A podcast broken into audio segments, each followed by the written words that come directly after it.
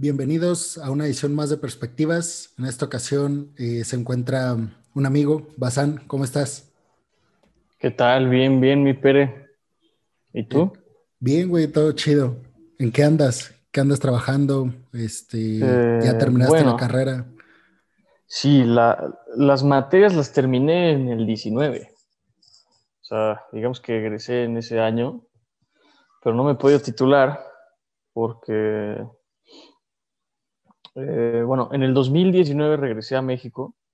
Estuve un año en España, hicimos un intercambio, un amigo y yo, en la Universidad de Granada, en el sur de España, en Andalucía. Y bueno, regresamos pensando que era para hacer servicio social, seis meses, te titulas en otros, ¿qué? Seis meses por la cuestión de los trámites, lo que tienes que esperar el título, en fin. Y seguimos en el camino, ¿no? Nos hemos...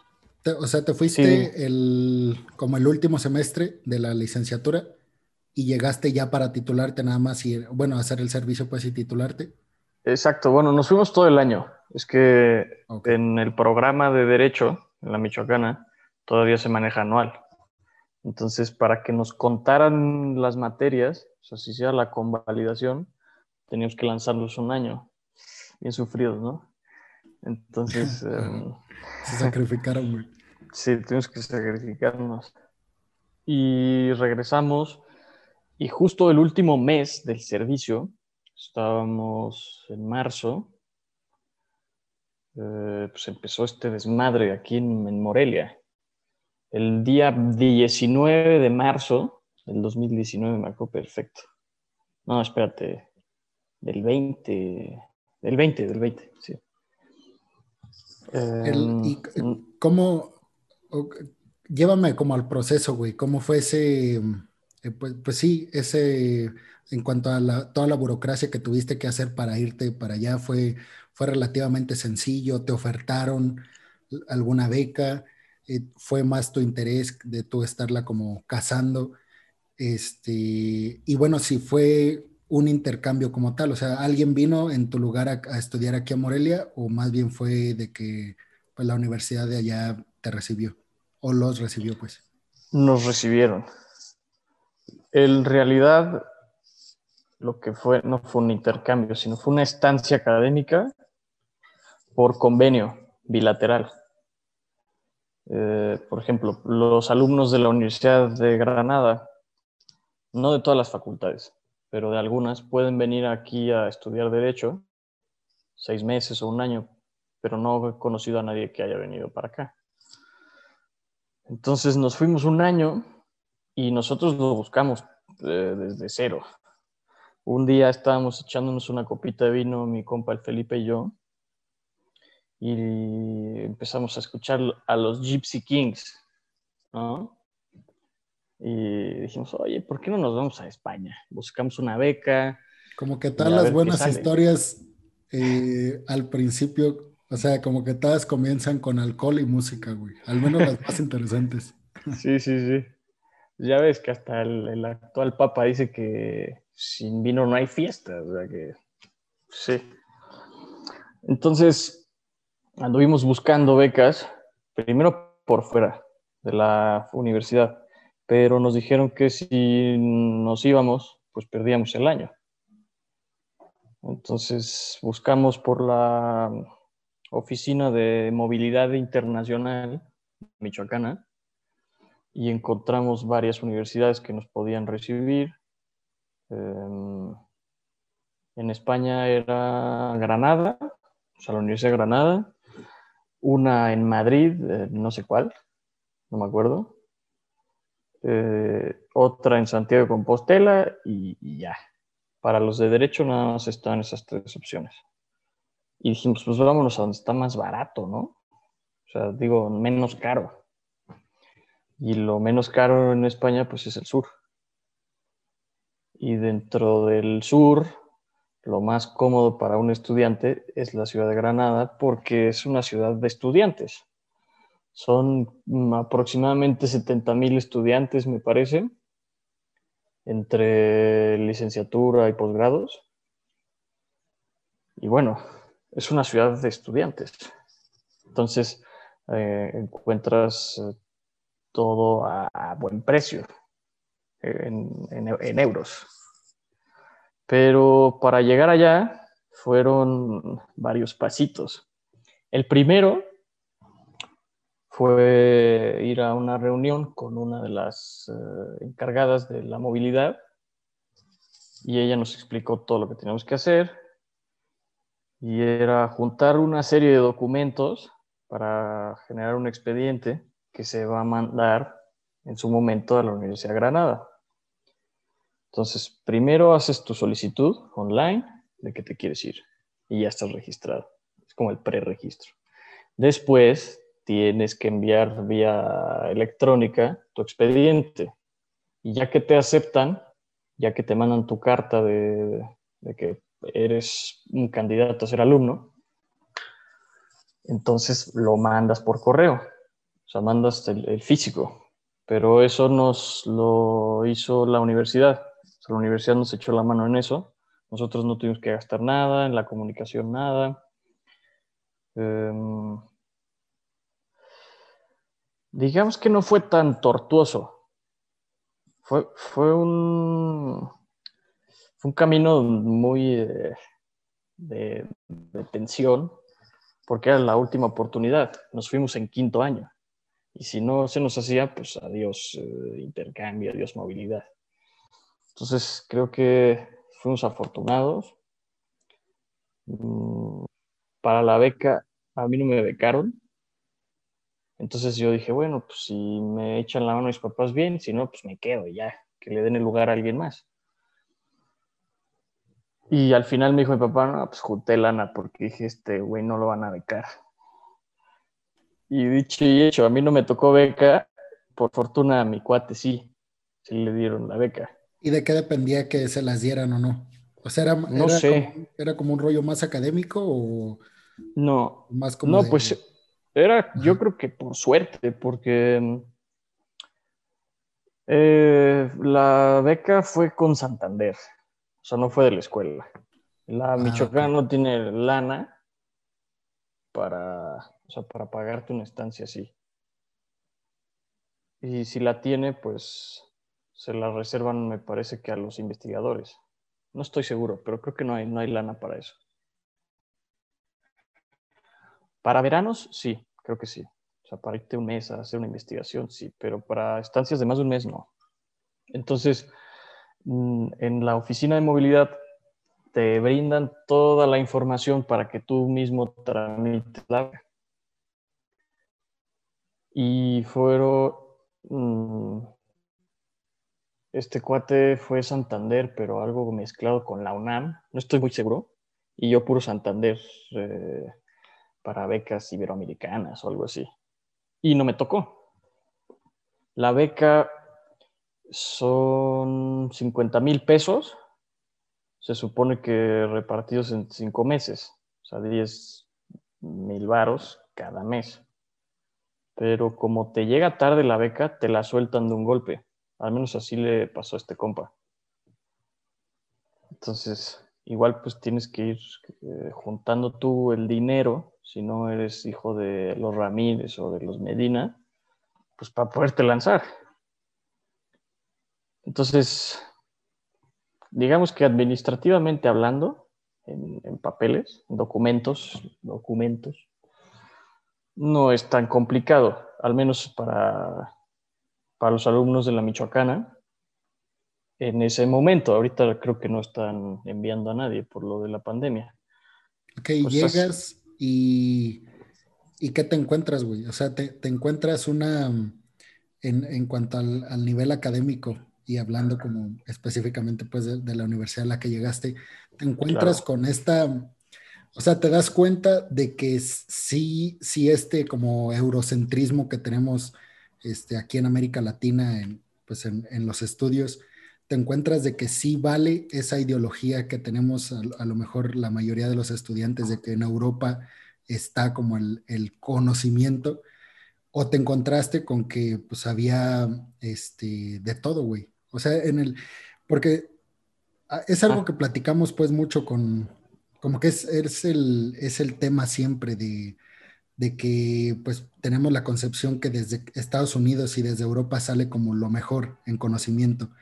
Te, O sea, confirmaste esta idea que a lo mejor prolifera aquí en México y, y, en América Latina en general, o te topaste con un nivel académico, este, pues digamos, normal a lo que ya estabas acostumbrado aquí en, en México?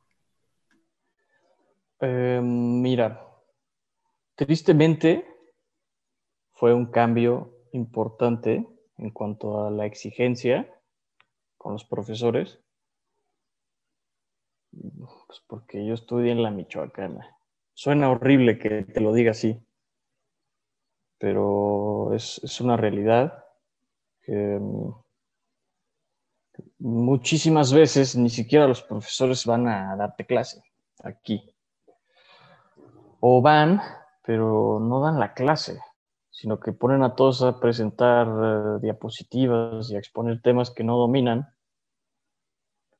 Em, hay otros profesores que dan clase, pero em, es que no quiero hablar mal de ninguno de mis profesores, pero pues, que no tienen ni idea de lo que están hablando. Entonces, cuando llegué allá, lo primero con lo que me encontré fue profesores que sí sabían de su materia.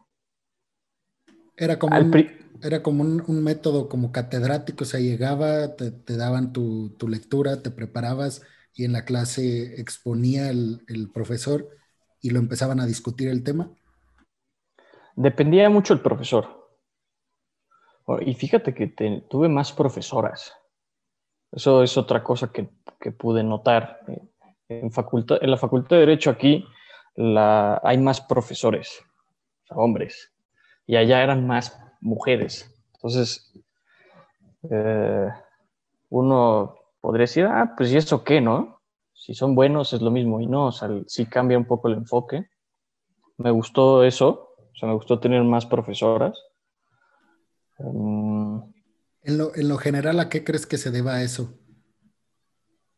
Bueno, eh, guardando pues la, como la, pues obviamente como los parámetros de que pues, o sea, puede ser que allá sean, o sea, haya mejores mujeres para los puestos y aquí mejores hombres para los puestos. Esa como la idea como este, sencilla, pues, pero en tu opinión, además, quitando como, más bien abordando temas como de equidad de género, en la academia, desde tu perspectiva, ¿a qué crees que se debía esto?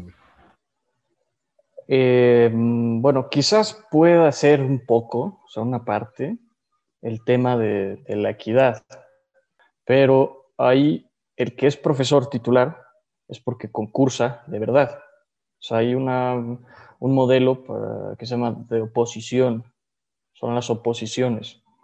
Entonces los profesores que, bueno, o los que pretenden ser profesores de alguna cátedra, pues se tienen que preparar varios meses después de haber estudiado, o sea, después de prepararse para ser profesores, aunque sean universitarios, tienen que concursar, o sea, tienen que demostrar que no solo que tienen el conocimiento, sino que también saben ser profesores. O sea, que, que pueden estar ante grupo que pueden responder preguntas aunque no sea su tema, o sea, dar una respuesta o ayudar al alumno a encontrarla.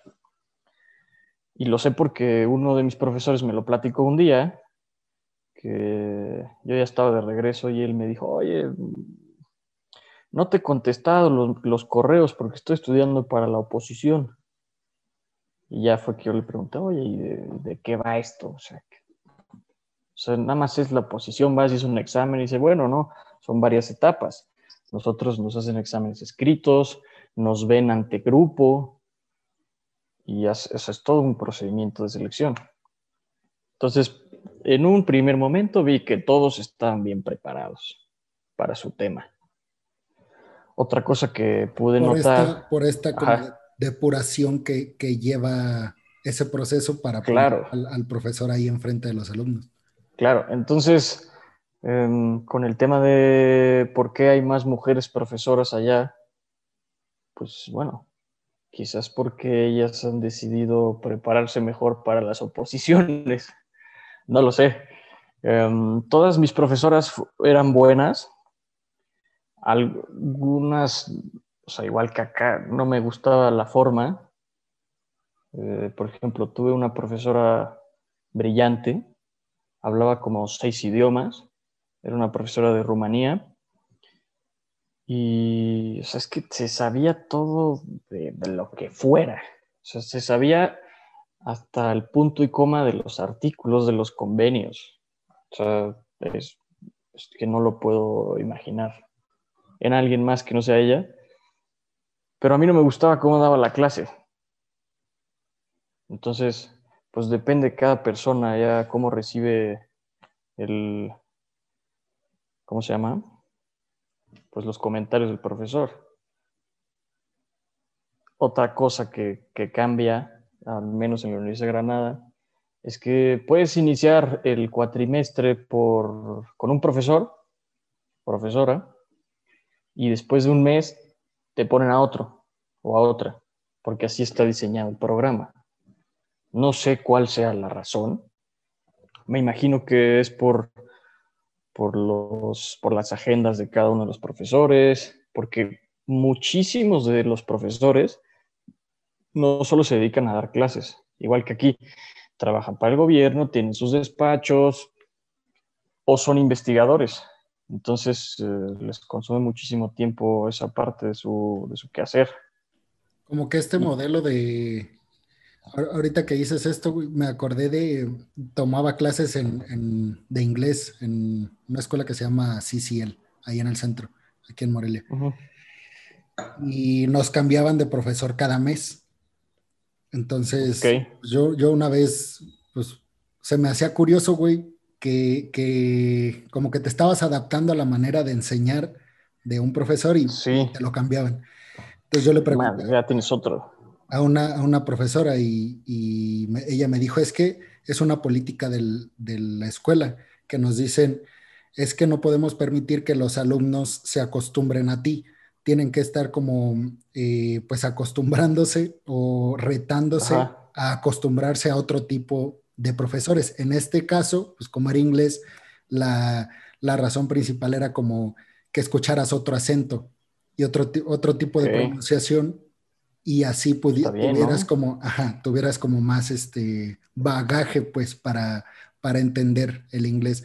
Tal vez, o sea, no, no sé, pero relacionándolo con eso, pues, no el acento en, en tu caso, pero sí a lo mejor el, el, el, enfoque, la perspectiva de abordar los temas, güey. O sea, a lo mejor era, eh, no sé, o sea, te digo, no sé, pero tal vez la escuela decía, ok, les vamos a poner diferentes tipos de maestros, pues para que vean como diferentes eh, maneras de abordar a lo mejor un mismo tema.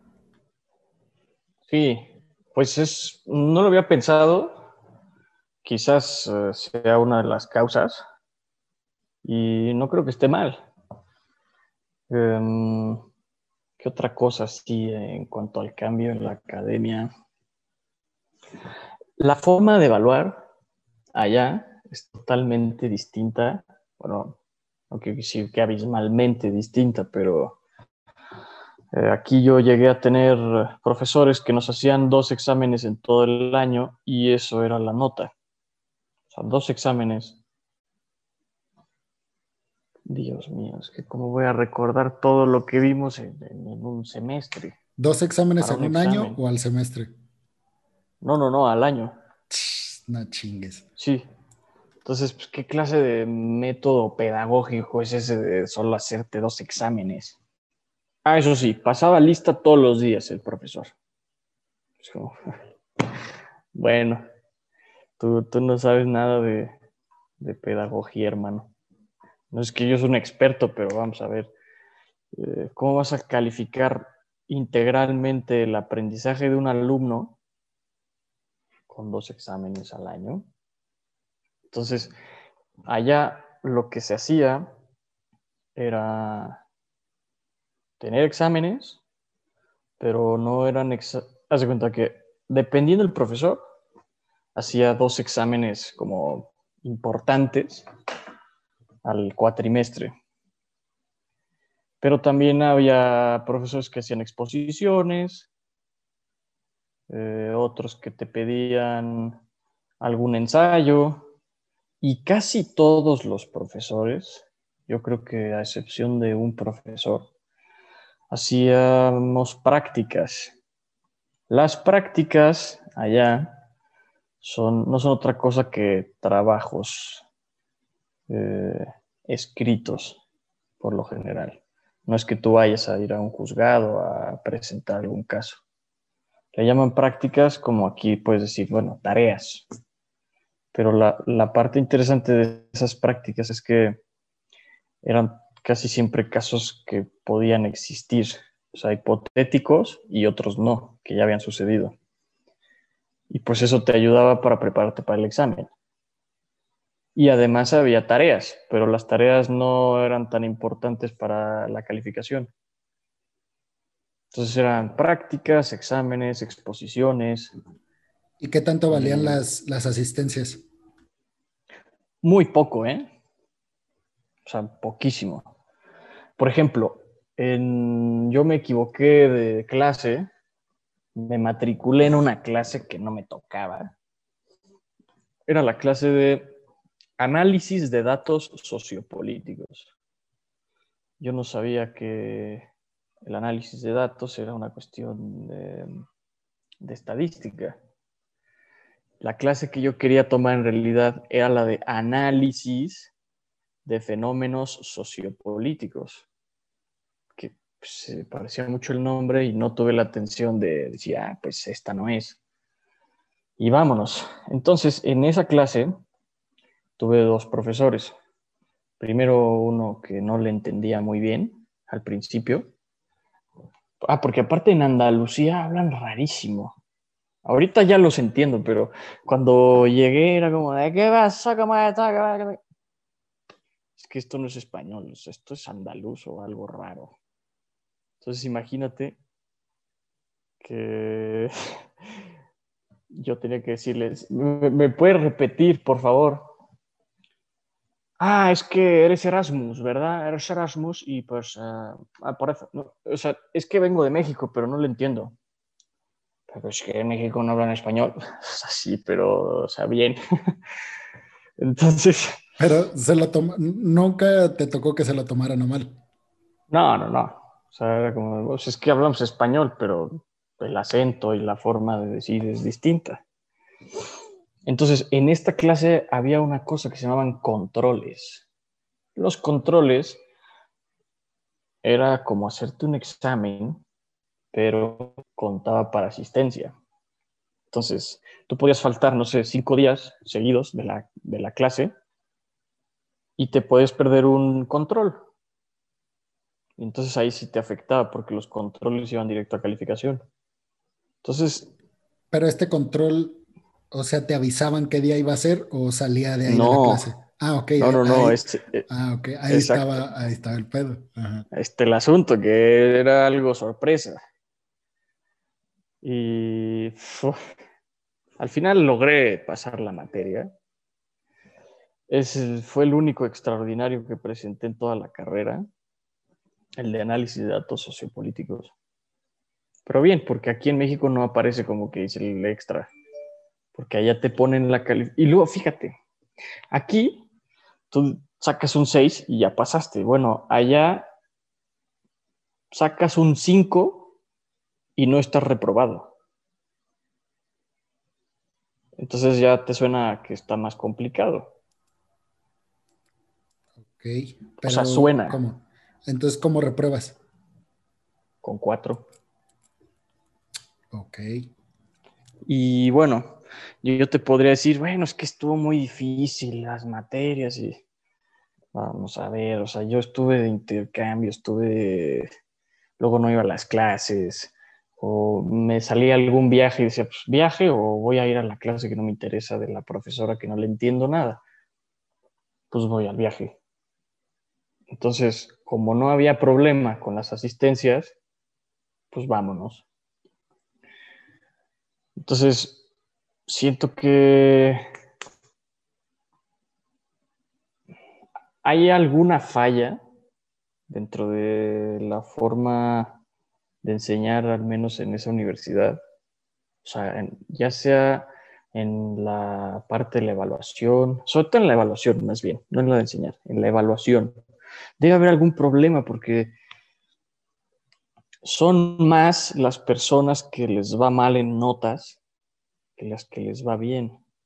Pero mal te digo que muchas personas se van a, repetir la materia eh, haciendo extraordinarios. Es que tal vez eh, como, esta, libertad, ¿no? O sea, esta libertad como de decidir y de si vas o no, porque siento que aquí en México es más estricto ese pedo, güey, como tú lo mencionabas, o sea, de que de ese profesor que te cuenta las asistencias y que además cuentan mucho para tu calificación, pues te obligan de alguna manera a ir, porque sabes que si no vas, este, pues te va a repercutir mucho. Te la deja Cayetano. allá, güey, el, que te digan, ok, pues, no me interesa tanto las, las faltas, sino me interesa que, que, apruebes la materia. Siento que esta libertad que le dan al estudiante, pues te dan como la, la autonomía a ti de decidir, como que te empoderan de, de, de poder decidir si vas o no a la clase y al final de cuentas, como es tu responsabilidad, este, pues como que, como que te puede valer madre, güey. Sí. Más fácil. Sí. Es que mm, finalmente allá dicen, bueno, estudia el que quiere aprender. Y acá no, o sea, te voy a obligar a que, a que vengas a mi clase, aunque no te importe nada lo que yo diga. Pues eso es tampoco ya arcaico. Una, un profesor en, en la UNLA que se llama Dan Pando, que lo admiro muchísimo. El, este, siempre me acuerdo de, esa entrada triunfal que dio la, la primera clase porque este, llegó diciendo que en su clase no valían para nada las, las asistencias y que las personas que no quisieran presentarse en todo el semestre y que quisieran ir el día del examen, que, o sea, él no tenía ningún problema. Este, entonces tú escuchas eso y dices, ya chingué, ¿no? Entonces. Sí, ya no vengo. Entonces, eh, después la manera de manejar ese discurso, darle como la vuelta, eh, fue lo que me impactó, güey, porque sí, siguió hablando y dijo, eh, lo que pasa es que pues cada quien decide qué tipo de alumno es. O sea, seguramente el que viene diario, el que participa, el que se compromete con las lecturas en clase, el que se compromete con las tareas, y seguramente en la materia va a tener un 10 o un 9. Y seguramente el que va, venga nada más el día del examen, o sea, por lo general sería un alumno que pues, puede pasar, pero a lo mejor no con 10. Y, y entonces recuerdo que al final nos dijo, pues, o sea, es, es su decisión si quieren ser alumnos de 10 o alumnos de 6. Entonces eso que pensaste al principio, güey, de, ah, qué chingón que ya no, que ya no tengo este, que ya no tengo que venir, te da la vuelta, güey, dices, no, pues no quiero ser alumno de seis, güey, quiero ser alumno de diez. Pues quiero, quiero ser de los chingones, nada más para enseñar el papelito. No es lo que todos dicen, o sea, esa, el Vox Populi de, no, es que allá el nivel es ultra chingón y aquí somos unos jodidos. No, o sea, no es así. Eh, lo que pasa es que, digo, hablando solo del caso de la Facultad de Derecho, allá te encuentras con una facultad que tiene, para empezar, baños limpios, baños con papel y jabón para que te limpies las manos. Hablando de estructuras físicas, tienen los edificios impecables, tienen una biblioteca como de seis pisos de puros libros de derecho. Eh, o sea, tienen sillitas cómodas y tienes tus mesas chingonas acá con lamparitas para conectar tu computadora y tienen, eh, o sea, es un ambiente en el que te sientes cómodo y dices, ah, pues mejor voy a estudiar la biblioteca que voy a estar en mi casa. En cambio, acá en la Facultad de Derecho, tenemos dos bibliotecas de derecho. A una nunca entré, o sea, no me daban ni ganas, parecía un lugar como que te iban a hacer daño. En un rincón ahí en, uno de los edificios de la facultad. Y está la otra, que está en el edificio central, y ahí sí fui varias veces. Pero bueno, pues todos ahí con la torta o echando el chisme. O sea, eso no es una biblioteca. Y muy pequeña. O sea, un piso de libros que no puedes leer porque son libros antiguos y están reservados para profesores. Y un piso chiquito, o sea, como un salón donde están los otros libros que puedes pedir. Y la, no es cierto, son tres. Y la de posgrado. Pero es una biblioteca muy pequeña. Entonces, desde ahí ya se notaba el cambio. ¿No? O sea, el manejo, de, los el manejo de los espacios, tú como que dirías que era más apropiado en, en España, específicamente pues en las bibliotecas. Yo, bueno, yo también la imagen que tengo de las bibliotecas aquí en México es que te vas a dormir, güey, porque no hay ruido. Ajá, claro. Y resulta que luego sí hay ruido en las bibliotecas aquí. No en todas, o sea, pero al menos en las de mi facultad. En una, que es donde también es espacio para estudiar, pues es que luego no te concentras porque están platicando ahí las, las chicas o están unos tarados ahí viendo sus eh, teléfonos y es molesto. O llega, llega alguien, el típico güey, con su torta y con salsa y toda pestosa. Oye, ¿ya te diste cuenta que hay un letrero que dice no se puede comer aquí? No, es que no he comido. Pues salte, güey, o sea, salte. Porque a mí me, me fastidia que estés aquí mascando enfrente de mí mientras yo estoy preparando una, una materia. Entonces, digamos que el cambio ese que todos dicen, no, es que allá son ultra chingones, se construye con los pequeños detalles, con los lugares cuidados, con las bibliotecas bien, eh, teniendo un exceso de, material de consulta, que si iban los profesores, que a los profesores les interesan sus alumnos. O sea, en alguna ocasión uno de mis profesores me dijo, que si tenía algún problema, que porque no estaba yendo a las clases. Y le dije, bueno, es que pues me fui de viaje este día y el otro día me dice, ah, ok, bueno, pues trata de no faltar porque te vas a atrasar y todo se involucran, aunque no se sepan tu nombre, eso sí, no, no se saben los nombres porque tienen, son muchísimos alumnos. Pero bueno, te ubican de, al menos por tu cara y se preocupan por ti. En cambio, aquí saben cómo te llamas y digo, bueno, sé. Nada más le ponen atención a, a los que meten su torta al salón, a los que no se saben nada. Y es como, usted va a reprobar, joven. Bueno, a lo mejor ese joven que no sabe nada, que no lee nada, que no estudia nada, es porque tiene algún problema en su casa o tú qué sabes.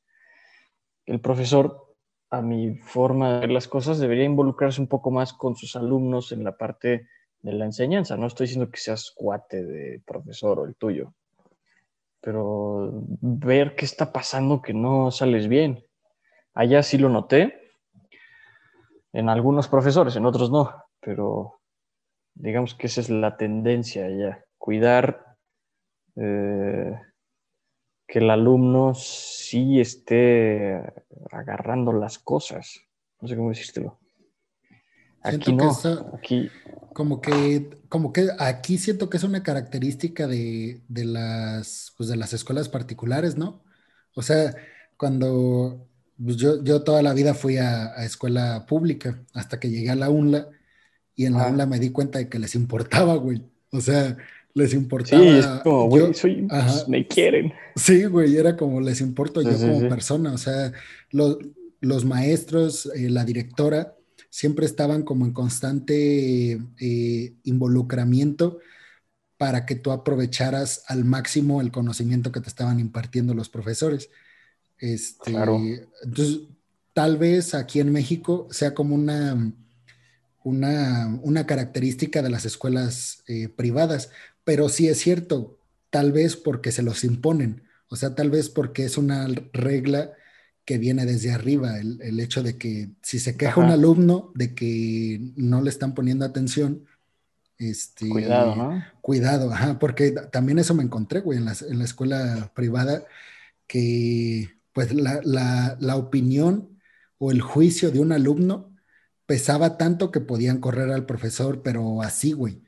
Cosa que en, una, en, una, en escuelas públicas es dificilísimo que, que, pase ese tipo de cosas. O sea, siempre se le da como el poder al, al, docente. Casi es imposible aquí en México, al menos en, en las universidades que conozco. Vamos a poner la mía, donde estudié. Em, ahora, darle tanto poder a un alumno es peligroso, porque sí, luego hay, muchos, concuerdo contigo, totalmente. Hay muchos caprichos de parte de alumnos que pues le van a dar en la madre al profesor o a la profesora y pues a lo mejor eh, tú no sabes, tiene una familia de dos hijos que se quedaron sin trabajo y luego por eso da clases o vete tú a saber y, le das poder a unos jóvenes que lo que quieren a veces es joderse al profesor, oye, aquí no siempre, esa, esa tontería del cliente siempre tiene la razón. claro que no. Entonces, siento que ese es otro punto clave de la, del mundo de la enseñanza que se le da hoy en día en ciertos espacios de estudio, llámese escuelas privadas o escuelas de Europa, aunque sean públicas, mucho poder a la palabra de los alumnos, que es, es un tema muy sensible. Por ejemplo, existen las eh, evaluaciones o, o, pruebas estandarizadas, que eso es el típico, bueno, pues ya está en su perfil de la UNLA o en el CIA o en el que quieras, las encuestas, las evaluaciones semestrales, bimestrales para los profesores. Y ya te vienen cargadas las preguntas y las respuestas. Pues, ¿Qué es eso? ¿Qué es esto? Yo, las pruebas estandarizadas son muy peligrosas. Es como los resultados PISA. ¿Y quién hizo la prueba PISA? Que vamos, o sea, hay que poner atención que las pruebas estandarizadas las tienen en el cielo, como si fuera lo mejor de lo mejor para dar resultados, y no. Yo lo veo como una forma de mantener un control y decir, nos funciona, va. Algo no nos funciona. Es, es que es una especie de mecanismo de control social. Es estandarizado como que fragmentas la justicia, ¿no, güey? O sea, no, como que no empoderas a alguien, en este caso a los alumnos, sino más bien como que le repartes este, justicia, güey. Mm, pues no sé, no sé, pero este tema de tanto de exámenes estandarizados como las evaluaciones a profesores son un tema muy, muy delicado que se nos hace muy normal porque desde hace muchos años ya Ah, pues califiquen a su profesor. Oye, si le va mal al profesor y a lo mejor no era malo, lo que pasa es que era muy estricto, bueno, pues es que acuerdo a las pruebas, está, estas que los alumnos pues están... ¿Qué va a saber un alumno? O sea, en temas de respeto, o sea, de, de trato humano, ok, pero es que es muy complicado. este tipo de preguntas de el, profesor eh, comparte correctamente los temas asignados. Y es como de que no, ay, güey, pues. Ah, ¿Y tú cuál? ¿Y tú cómo sabes que, es la forma incorrecta? Y, faltas, ¿no, güey? Faltas a la clase y es como. Ajá, y luego ni vas, es, es un huevón, o sea. Porque sí. O digo, son, son muchas cosas que cambian, pero regresando a la pregunta inicial, no es la, como dicen en España, no es la hostia. Algo que sí noté fue diferencias entre estudiantes eh, no españoles, o sea, otros chicos que iban a hacer sus movilidades, que unos decían, no, pues está muy fácil. Y por eso no voy. Solo estudio en mi casa, sobre todo los chicos alemanes. O sea, ok, esta, esta opinión es de los que no eran españoles. Exacto, exacto. Ok. pues es que está muy fácil. O, es que es muy tonto eh, la forma en la que me están evaluando. No sirve. Y eso sí lo escuché bastante. Y a mí me pareció que tampoco era la mejor forma. Sobre todo en, la parte de la evaluación, lo que te decía hace rato. Tengo una amiga que se llama Lisa. Ah, tengo varias amigas que se llaman Lisas porque en Alemania es como un nombre muy cotizado. Pero esta amiga Lisa, estábamos platicando un día con ella eh, y me dice, no, pues es que es totalmente distinto en Alemania. O sea, ya la forma de evaluar no es tan, así me lo dijo con estas palabras, tan estúpida. me decía ella que no sabía exactamente qué estaba mal, pero no funcionaba. Entonces todos viven estresados al momento de ser evaluados ahí. Eh, estudian, estudian, estudian, estudian y siete. ¿Qué pasó? Em, lo, vi muy mecánico, al menos en Granada. Entra el profesor, la primera clase, Derecho Financiero, saluda, bienvenidos al curso, empieza a hablar de un tema, silencio total y empiezan los, los teclados. Hablo como hombre porque es lo único que puedo hacer soy incapaz de escuchar al profesor, ponerle atención, entender lo que está diciendo y además escribirlo en una computadora o a mano o como sea. Y supongo que muchos estudiantes les pasa igual que a mí. A lo mejor eh, algunas chicas eh, lo pueden hacer porque, son como súper chingonas. Pueden escribir, escuchar y además estar este, contestando un correo. yo no puedo hacer eso. Y veo que los alumnos en general hacían eso en casi todas las clases. Teclear. Es, ni siquiera usar plumas, es teclear, teclear. No estás usando tu cerebro para entender las palabras del profesor, sino para anotarlas eso también siento que es una falla al momento de, o sea, entre ese canal alumno-profesor. El profesor te va a dar los apuntes después, ¿para qué los tienes que anotar? Además, si el profesor hace una pausa tipo, mm", pues casi casi que escriben mm", como si fueran redactores, o sea, como si fueran transcriptores más bien, de entrevistas, no sé.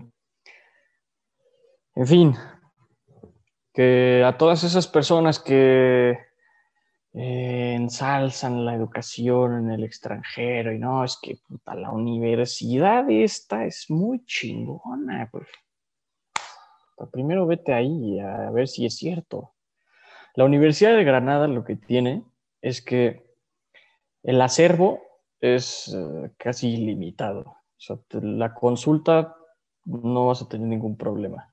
Si no encuentras un título, lo solicitas en la biblioteca y te lo, te lo buscan. O sea, te lo, te lo llevan. De alguna forma te lo, hacen, te lo hacen llegar. Eso es lo que tiene. Tiene muchísimos investigadores, tiene muchísimas publicaciones.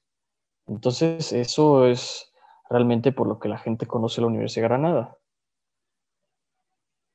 Al menos desde mi perspectiva. Y así puede pasar con la Universidad de Granada, con la Universidad de, no lo sé, la de Chicago, la de la que quieras.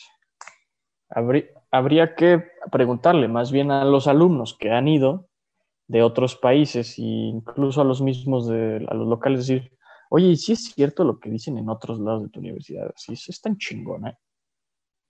¿O qué, qué hay mal? ¿Qué le ves mal? ¿Qué se puede mejorar? ¿Qué se puede cambiar? y no evaluar a tu profesor con preguntas que ya vienen hechas. Todo es, va concatenado.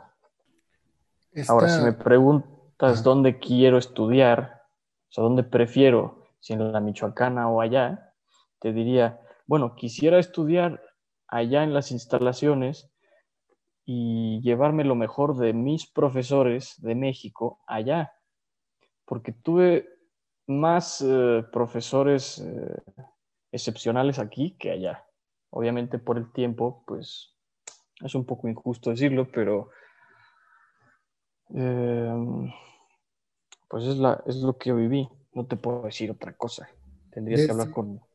Desde, o sea, ahora, ahora que tocas el tema de, de los maestros, ¿cómo era la, forma de enseñar de, los profesores que tuviste allá en Europa? O sea, en el sentido de, de, repartir el conocimiento, o sea, lo hacían como desde una posición hegemónica, o sea, porque platicaba con, uno de mis compañeros de, la maestría y este güey me decía, es que yo estudiando en España, me, decían que, o sea, en el, en el momento de redactar, entregaba mi trabajo y me decían, este, es que tienes latinismos y bueno, eso se te va a quitar con el tiempo.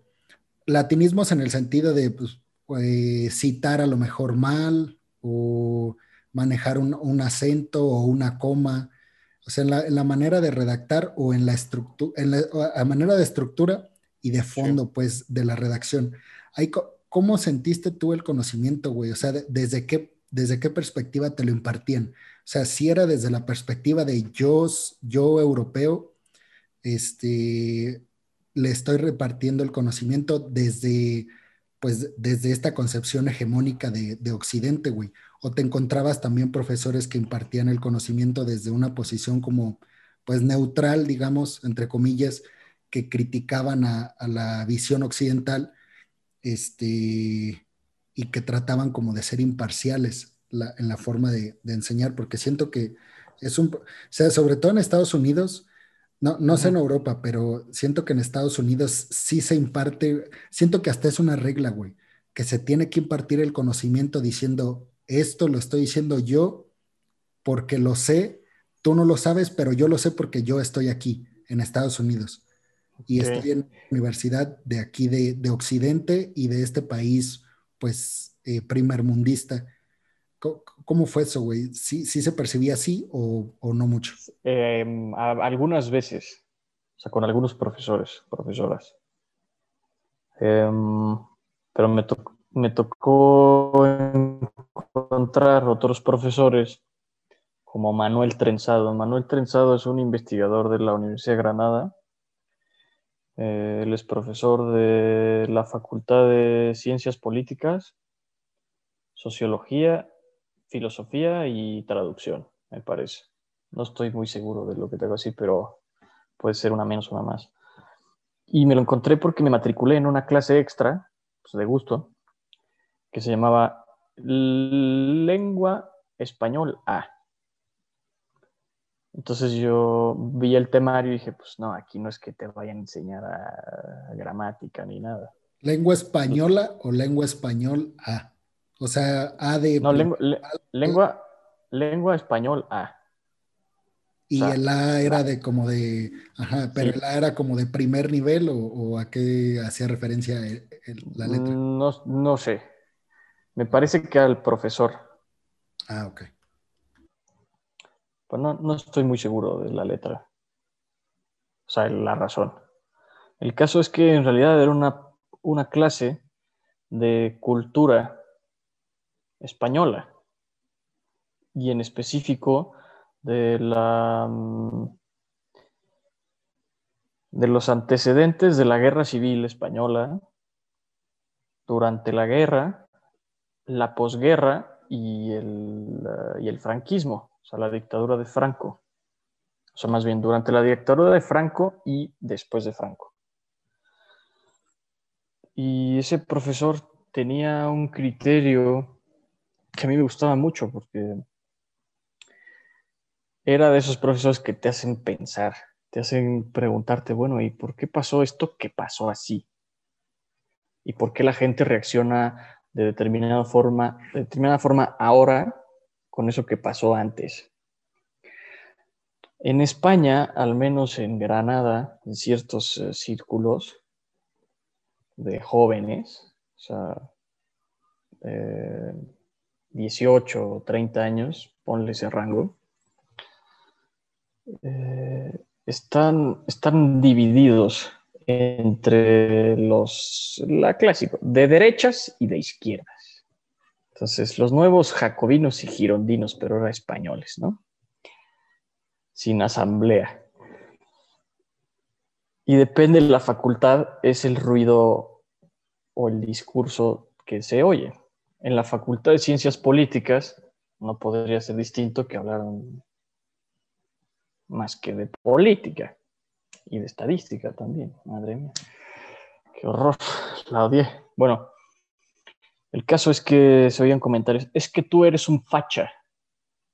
Y yo, la primera vez que oí que eres un facha, me volteé a preguntarle a la chica que estaba a mi lado, ¿qué, qué es eso del facha? ¿Es como un insulto o qué? No, bueno, es que los fachas son eh, esas personas que son eh, conservadoras, que son de derechas, que son niños pijos, como fresitas, güey. O sea, los fresitas. Un, fifí de, un fifí desde las palabras de, Obrador, ¿no? Sí, claro, es, es fifí, el fifí. Entonces, el, el, contrario son los perroflautas. Los perroflautas eh, se les llamó así a un grupo de personas que iban con su perro en la calle y con una flauta tocando así. Por eso nació el perro flauta. Pero ahora se utiliza de manera despectiva para decirte, ah, pues eres un perro flauta, eres como alguien sucio, alguien sin, sin aseo personal, eh, que eres, de, eres rojillo y no sabes ni lo que dices. O sea, todas esas, todas esas palabras se utilizan de manera despectiva, tanto facha como perro flauta, eh, como eh, los que dicen es que son progre, son progre, es un progre, como diciendo es un, es un tonto de izquierdas que no ha estudiado nada y cree que es chingón. Y eso lo podríamos trasladar al, a la nueva lengua de Orwell, ahí en su libro este de 1984. Eh, han creado un, o sea, han modernizado esa nueva lengua para hacer ciertas, em, es que no sé cómo, encasillar discursos en palabras, en pocas palabras. los fifís, los neoliberales, como estos, la mafia del poder. Ajá, estos calificativos como esencializantes, ¿no? O sea, que te dicen, tú eres así por, y siempre vas a ser así, pero eres así Exacto. porque toda tu vida te has comportado de esta manera y no piensas como en el progreso o en cambiar, pues. Ajá, y, no, no, piensas como yo, entonces pues eres un neoliberal, fifi, facha, eh, ultraconservador. Y aquí viene una palabra que se repite bastante y se me hace eh, peligrosa estarla repitiendo sin sin más. Es que son unos fascistas. Se escucha muchísimo, sobre todo en España. En, Italia no lo recuerdo que lo hayan dicho tanto, pero en, España es que son unos fascistas y son unos hijos de su no sé qué y la madre que los parió. Bueno, ¿y qué es el fascismo, güey? A ver, dime, ¿qué, ¿qué, es el fascismo? Porque Franco o sea, la dictadura de Franco no se caracteriza por ser fascista. Te lo puedo decir con toda tranquilidad porque de eso hablo en mi tesis. Estuve estudiando como dos meses para entender qué rayos es el fascismo y todavía ando un poco confundido.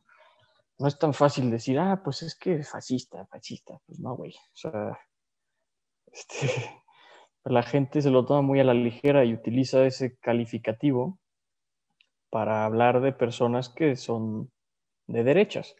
Pero, güey, si todas las dictaduras de derechas fueran fascistas, mm, entonces eh, yo no sé nada. Y también tampoco sabría nada Robert Paxton, que es un especialista en fascismo, y tiene un libro que se llama La... No, no es la arqueología del fascismo.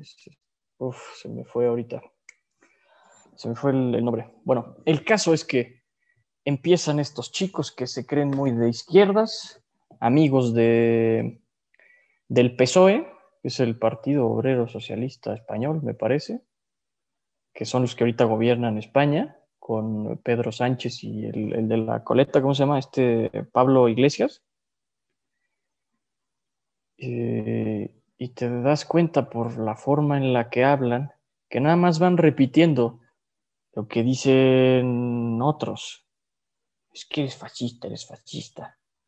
Pero es que es franquistas, fascistas y bueno, quizás la primera etapa del, franquismo, o sea, la primera etapa de la dictadura fue fascista, pero después ya se, rompieron los lazos.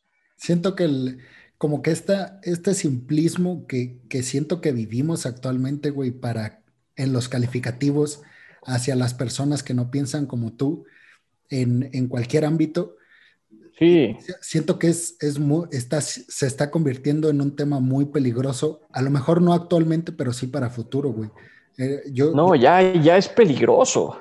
Yo, siento que, el, el, hablar como desde, yo siempre digo, güey, el, es un tema que llevo como tres meses, como esta frase repitiéndola, güey, porque eh, lo que veo en redes sociales, en lo que está proliferando, es de, hablar y de accionar desde una postura del no conocimiento, güey, en, cualquier ámbito. Claro. Y, qué peligroso, güey. O sea, y qué bueno sería, este, independientemente si, si aquello a lo que apoyas es bueno o malo para un grupo de personas y, y a lo mejor no tanto para otro, pero que lo hagas desde el conocimiento, güey, porque te encuentras muchas personas que defienden una bandera, que defienden un movimiento, que defienden eh, una ideología, que defienden una universidad, güey, que defienden a una persona, que lo están haciendo desde una, desde una posición del no conocimiento, güey. Y sí, o sea,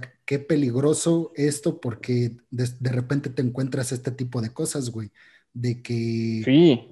De que calificas a una persona y te preguntan, oye, ¿y qué es ese concepto que acabas de decir? Eh, pues no sé. No sé, ¿de dónde viene? O sea, que, ¿quién lo dijo? ¿A quién se le acuñó? A lo mejor no tanto pues que los tengas dominados y que digas, viene de latín, güey, y se divide en esto. Ajá. O sea, no tanto así, pero sí pero que... sepas qué significa en esencia. Ajá, que, que, lo, que tu concepción venga desde aquello que está sustentado en, en algo, güey, en el conocimiento. Sí, pues. Ese es el asunto, que mucho está, fíjate, Dijo alguna vez este Humberto Eco que las redes sociales o el Internet, no me acuerdo la frase exacta, había dado poder a una legión de idiotas. Fíjate nomás, el poder de esas palabras. Y no se equivocó. Las personas piensan que su opinión es válida siempre porque es mi opinión y eso opino yo y pues este, si tú no estás de acuerdo, pues es mi opinión, no está mal. Las opiniones, no, no hay opiniones equivocadas. Pues déjame decirte, déjame desilusionarte que estás mal. Cualquier opinión no, no es que esté bien por el simple hecho de que eso es lo que yo opiné, güey. No. Si yo empiezo a opinar, por ejemplo, tema escabroso, aborto, y digo, no, es que pues están matando a los niños desde el vientre. Y, esta es mi opinión. Y pues no está mal. Bueno, pero es que si yo no sé nada ni del embarazo, ni de la concepción, ni de nada, ¿por qué voy a andar diciendo que andan matando gente? No sé, es un ejemplo. Otro ejemplo. Es que yo creo que no afecta que el dólar eh, suba y, el peso pierda su, su eh, la confianza internacional en el mercado de divisas porque pues nosotros usamos peso y allá usan dólares. Pues esa es una opinión muy pendeja porque no sabes nada. Entonces, para que una opinión sea válida, pues tiene que tener un, un sustento, tiene que tener un fundamento. Por eso es que las sentencias son decisiones jurídicas de un juez, son las opiniones de un juez, de un experto, es su opinión, es lo que es su criterio. Pero si yo llego y digo, no, pues es que ese, ese güey no, es, no fue violador porque yo creo que pues, además ahí están las pruebas. Entonces, hoy en día ese discurso es mi opinión, quieren arreglarlo todo y decir una sea, decir puras barbaridades del tema que se te ocurra. Y también viene la contraparte. Es que tú no puedes opinar porque, por ejemplo, en el tema del aborto, vamos a recurrir a ese ejemplo que está todos los días circulando. Que diga alguien, no, es que eh, tú no puedes opinar porque eres un sacerdote. Y tampoco puedes opinar de la familia porque tú no, no eres parte de una familia güey, pues ah, de algún lugar nació el Señor, ¿no? y no porque sea sacerdote significa que él no vaya a tener estudios o conocimiento relacionado con, con la parte del desarrollo familiar. A lo mejor el Señor estudió psicología, no solo teología y filosofía. Entonces, eso en, en cuanto a argumentación, pues es una falacia ad hominem desacreditar a alguien por, por, es, por quien es, no por lo que dice. Entonces, trasladado al ejemplo que decíamos del aborto, es que tú no opines porque no eres mujer. Pero bueno, mi opinión está fundada en estos estudios de X eh, doctora eh, fulana o sutana ¿por qué no va a tener validez lo que yo diga nada más porque soy hombre? ¿O por qué no voy a poder opinar sobre feminismo con mayúscula, o sea, F mayúscula, que engloba a, los distintos feminismos, porque soy un hombre? A lo mejor puede ser algo interesantísimo, porque a lo mejor resulta que soy estudiante de la maestría en estudios sobre la mujer y de género y bueno. Entonces he visto, ahorita que pasó el 8 de marzo, que se conmemora el Día Internacional de la Mujer, eh,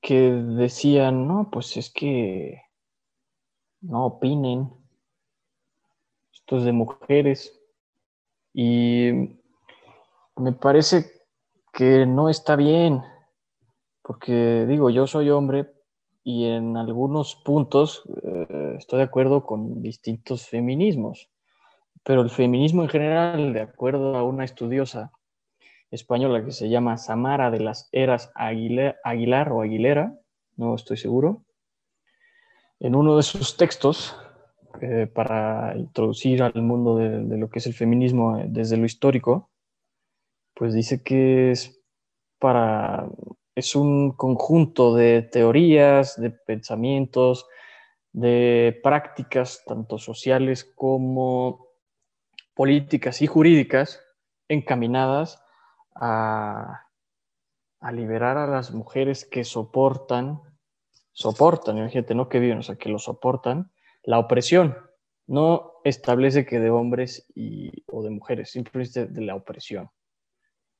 Eh, para con ello construir una sociedad más justa y, e igual, Así más o menos, estoy parafraseando.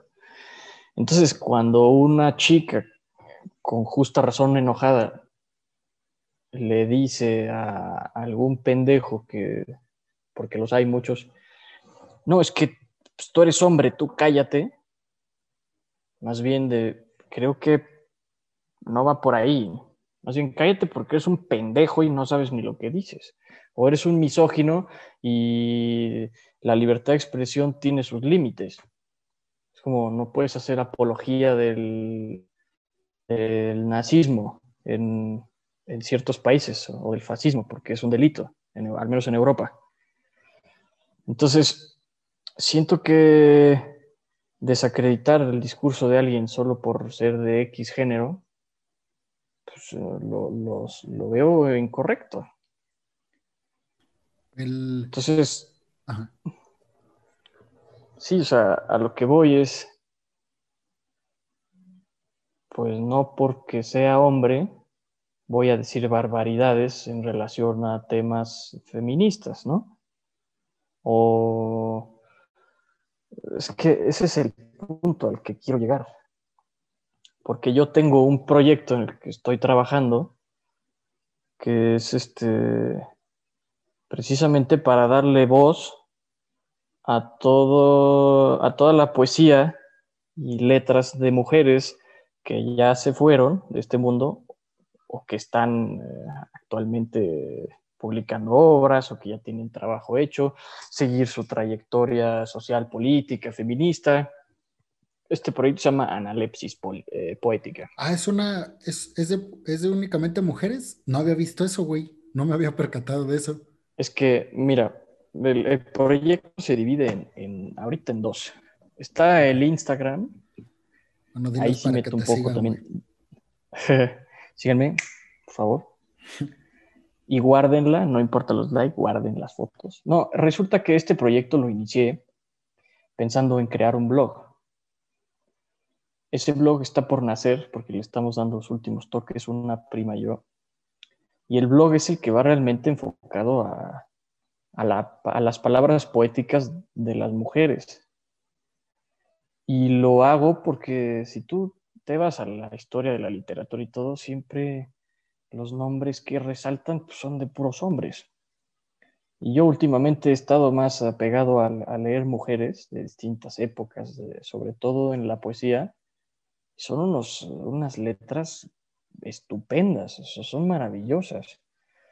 Y tengo ya listos cuatro textos, son, vaya, publicaciones para el blog, no muy extensas, donde hablo de su labor desde, la, desde las letras, desde la literatura, a favor del feminismo. Entonces, imagínate que alguien me dijera, no, pues es que, ¿por qué lo estás haciendo? Si tú eres hombre, y si es feminismo, tú no sabes nada. Yo me, me sentiría hasta encabronado, pero bueno, yo me enojo muy fácil. Entonces, a, lo, a lo que quiero llegar, no porque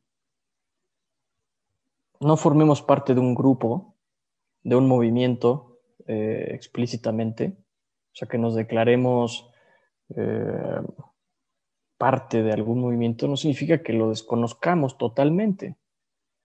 Por lo general, quienes hablan eh, tratando de perjudicar son los que no saben, porque no lo entienden, y repiten y repiten tonterías de otros así nada más. Así como unos repiten facha, otros repiten eh, esta cosa que me parece bastante ofensiva. No, pues es que las feminazis. Bueno, para empezar, no sabes ni qué es un nazi, ¿verdad? no sabes ni de dónde nació la lucha, bueno, más bien el movimiento feminista. O sea, los albores del feminismo se remontan hasta al siglo de las luces, a la ilustración cuando ahorita el momento que tengo más fresco es 1791, con la publicación del... Eh, se llaman los de...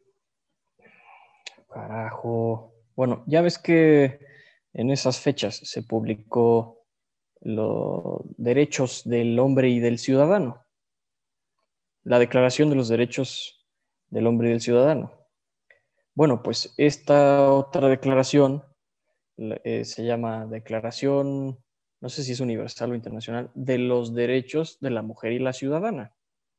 Y ahí, digamos que eh, son, eh, si no me equivoco, los primeros rastros, los primeros destellos de la teoría del feminismo. ahí empieza en Francia, si me estoy equivocando, pues ya que alguien lo diga, porque según yo está bien, pero no, igual y me estoy equivocando. Entonces, que salgan con comentarios tan despectivos, peyorativos y, agresivos de feminazi, es, por eso es que las mujeres también ya están enardecidas. Dice, güey, pues es que pues, no solo vivo con el miedo de ser mujer, sino que también me llaman feminazi por X cosas que defiendo. En fin, es, es un debate que da para más. Ya no le voy a seguir echando leña. porque me enoja que se hable sin el menor atisbo de, saber algo de lo que se habla.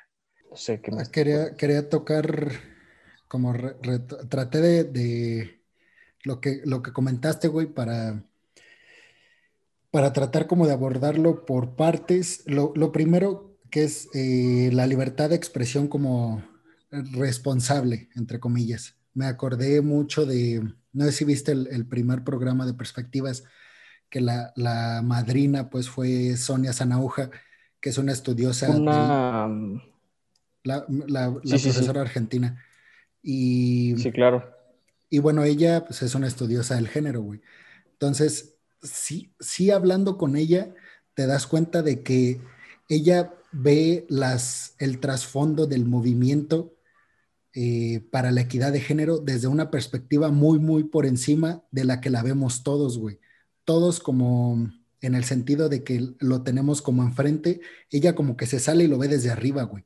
Así, así te parece cuando está hablando. Entonces, para aterrizarlo, eh, justamente estaba, como también subo las frases, pues que dicen como los invitados aquí al programa, eh, justamente estaba haciendo la de las, la semana que entra y bueno, para cuando salga este programa ya, ya se habrá publicado, pero la, frase de Sonia dice, este, yo estoy a favor de la legalización del aborto, pero no estoy a favor del aborto. Eso para mí, güey, significa tener, e, eso significa completamente la libertad de expresión desde una perspectiva de responsabilidad, güey. Es decir, o sea, reconozco que hay un problema que es la libertad de decisión en un tema que le compete a las mujeres, pero también tienen que entender que yo no soy partidaria de, que tomen esa decisión. O sea, yo no la tomaría y yo aconsejo que no la tomen, pero no significa que, que yo les tenga que negar el derecho de decidir. Claro, y eh, no voy a estar haciendo algo en contra de, su movimiento. O sea, que exijan que se, ah, que se despenalice. Y, Por ejemplo, sí y luego me invitó a una, a una conferencia que dio a unos universitarios en una universidad de Hidalgo, que, o sea, no, no, me acuerdo el nombre, güey, de la universidad, más bien no supe el nombre, me metí yo a la conferencia de Zoom y ella me invitó porque sabe que, o sea, me interesa mucho como toda esta este, eh, producción académica y exposición académica, entonces, eh, pues me mentí y eh, pues estaba dando como una conferencia de, equidad de género, o bueno, de género, eh, para, un, para uno, desde una perspectiva pues eh, como de relaciones, de relaciones amorosas por el público pues que tenía enfrente, que son como pues, universitarios que van entrando a la carrera y que sufren mucho como este, este cambio de, que se enamoran de alguien, güey, y, y, sufren pues como mucho esta, esta parte del amor. Entonces, me dijo algo, güey, que me voló la cabeza porque lo decía ella, alguien que es tan, tan pro derechos de la mujer y tan estudiosa del género. Ella decía, es que, eh, bueno, no recuerdo bien el contexto, pero creo que era como, estaba mencionando sobre la, violencia que, reciben las mujeres en una relación. O sea, que por lo general se da más la violencia física, dice ella. Sí, claro. Pero, y menciona, tal vez esta violencia física viene porque los hombres reciben más violencia emocional que las mujeres. Entonces, tú escuchas eso de mí, güey.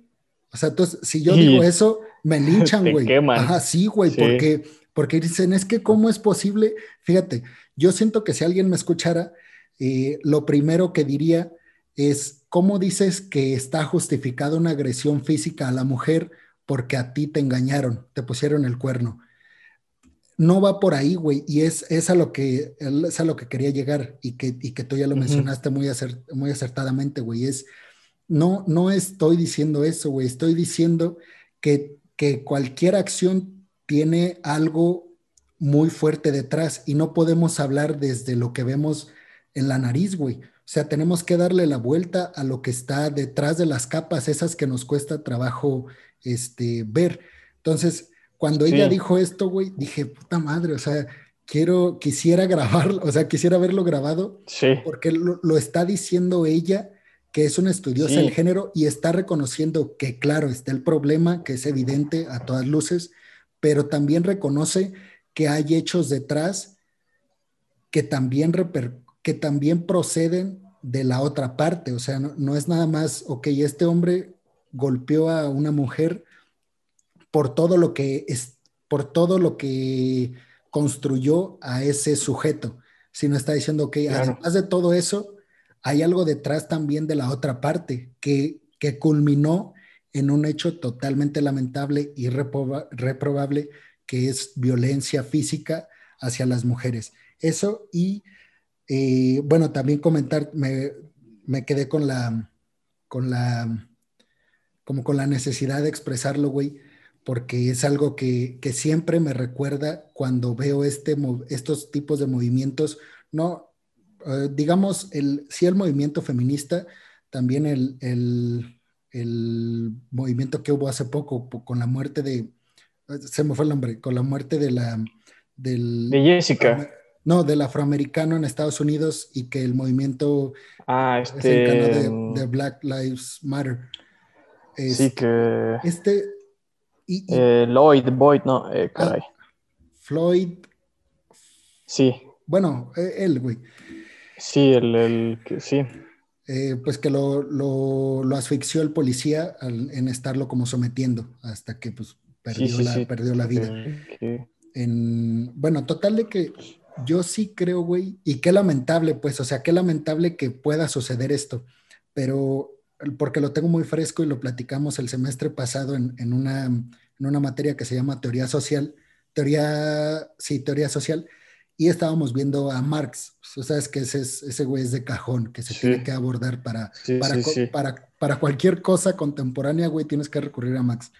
Entonces, eh, estábamos platicando en esa sesión, güey, de cómo, de todo lo que, de todos los movimientos sociales que desencadenó el marxismo, porque por esta idea de que lo establecido se podía cambiar, güey, o esta idea que proliferaba en ese momento de que aquellas estructuras que estaban formadas, nosotros como, no como sujetos, sino como individuos, podíamos tumbarlas, güey, podíamos desestabilizarlas y brincar en esa estructura que, teníamos nosotros y que aparentemente nos íbamos a quedar ahí siempre, güey.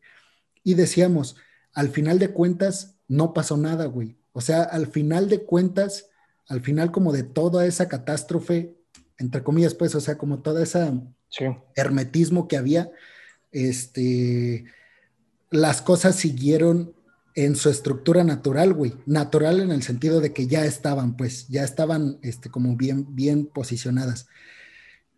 Ojalá que me equivoque, güey, pero siento este, que tal vez todos estos movimientos que estamos eh, viviendo, y el, feminismo, el, cambio climático, eh, la, o sea, la, lucha por los derechos de personas eh, de color, que no, siempre he tenido ese conflicto, que no sé cómo decirlo para no ser como racista, para no caer como en un discurso racista, o sea, digamos que... No sonar políticamente incorrecto. Lo voy a decir a los negros y diciendo que yo soy blanco, güey. Así para no ser eh, racista y decir, ok, ellos son negros, yo blancos, nadie es eh, diferente, solo tenemos diferente color de piel, güey, y ya.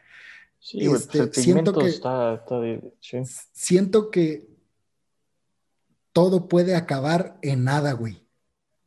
Como, como lo acabó en aquel entonces todos esos movimientos que luchaban por eh, tumbar esas estructuras gigantes este, que existían y que siguen existiendo, güey, porque lamentablemente no se logró, este, pues nada en temas como tangibles. A lo mejor en ese momento se, se, toma, se, se lograron adquirir como, como migajas, güey, de cosas.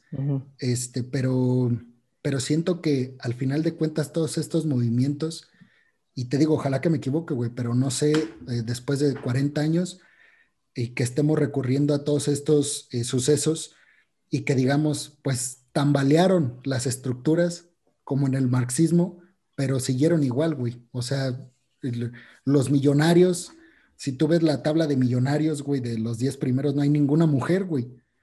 Este, si tú ves la, política, eh, más bien los líderes políticos, pues siguen habiendo más hombres que mujeres. En realidad, ¿qué tanto se va a lograr en, este, pues en, cuestiones como de, pues de, de, tumbar lo ya establecido? Y hoy te digo, ojalá que me equivoque, güey, pero, pero siento que, que puede pasar eso por lo que he estado leyendo, bueno, por lo que leí con el marxismo, este, se, se, sentía, se siente como que estaba pasando lo mismo.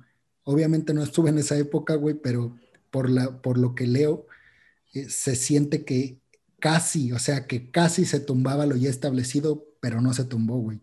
Y, y, hasta que se, se, se, pues el pueblo se dio, pues no por vencido, pero sí por, por enterado de que las cosas eran así, güey, y pues de que no quedaba otra cosa que, que seguir como lo, como lo ya establecido.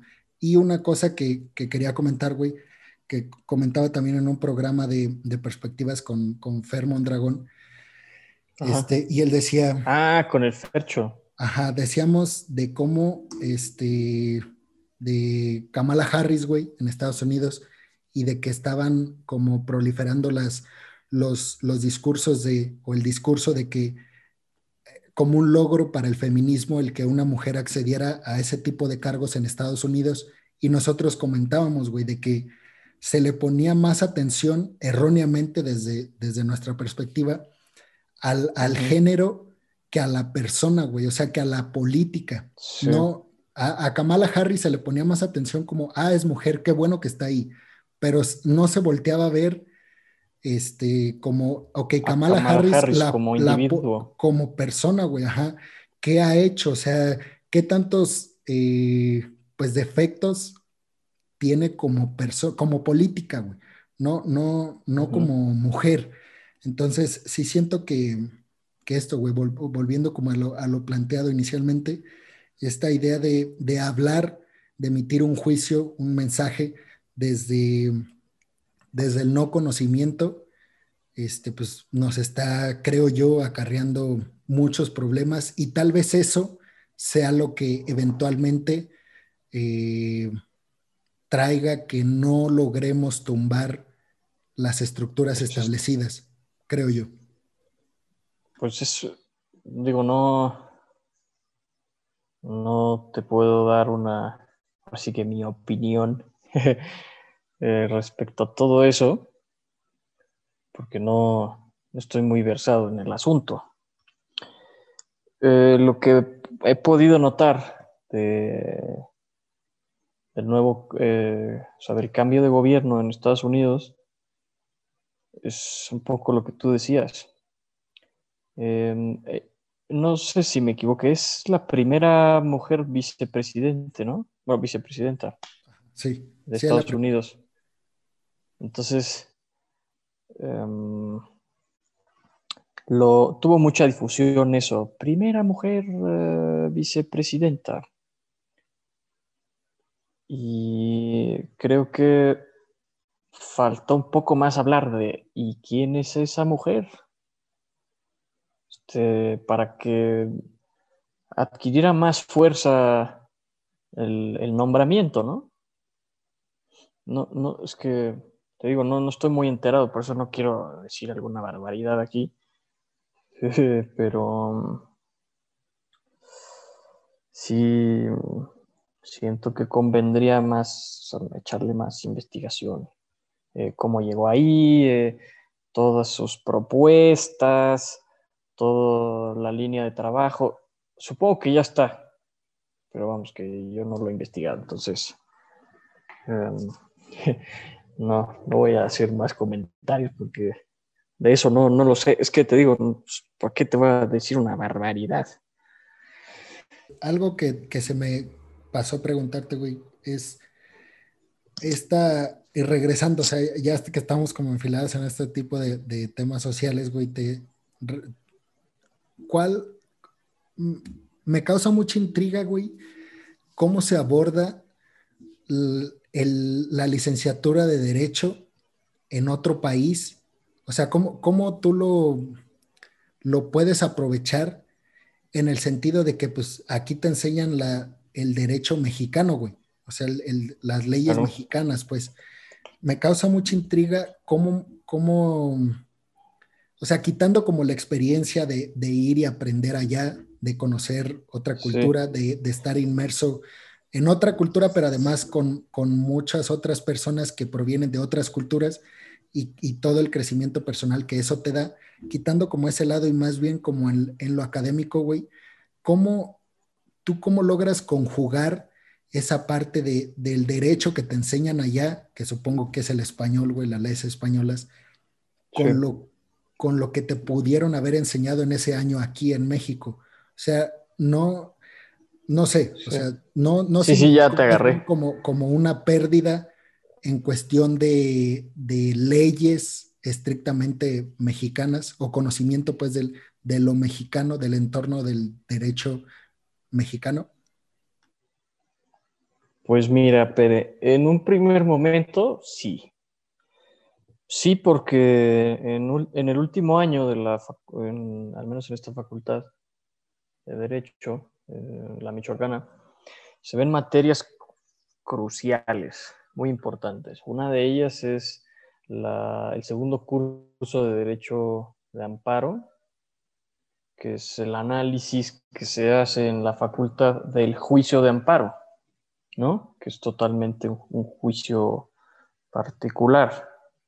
Mucha gente luego dice, no, es que el recurso de amparo, pues, no sé de qué estás hablando, porque aquí es juicio.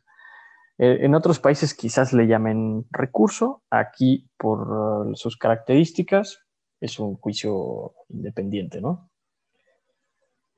Y hay distintos tipos de amparos, no es así todo en general. Está directo, directo, y luego hay también un que se llama. Espera. Bueno, dentro, de dentro del juicio de amparo me parece que entra en algún momento el litigio estratégico, que es eh, enfocado a la defensa de los derechos humanos. Pero no estoy muy enterado del tema porque esas materias se llevan el último año.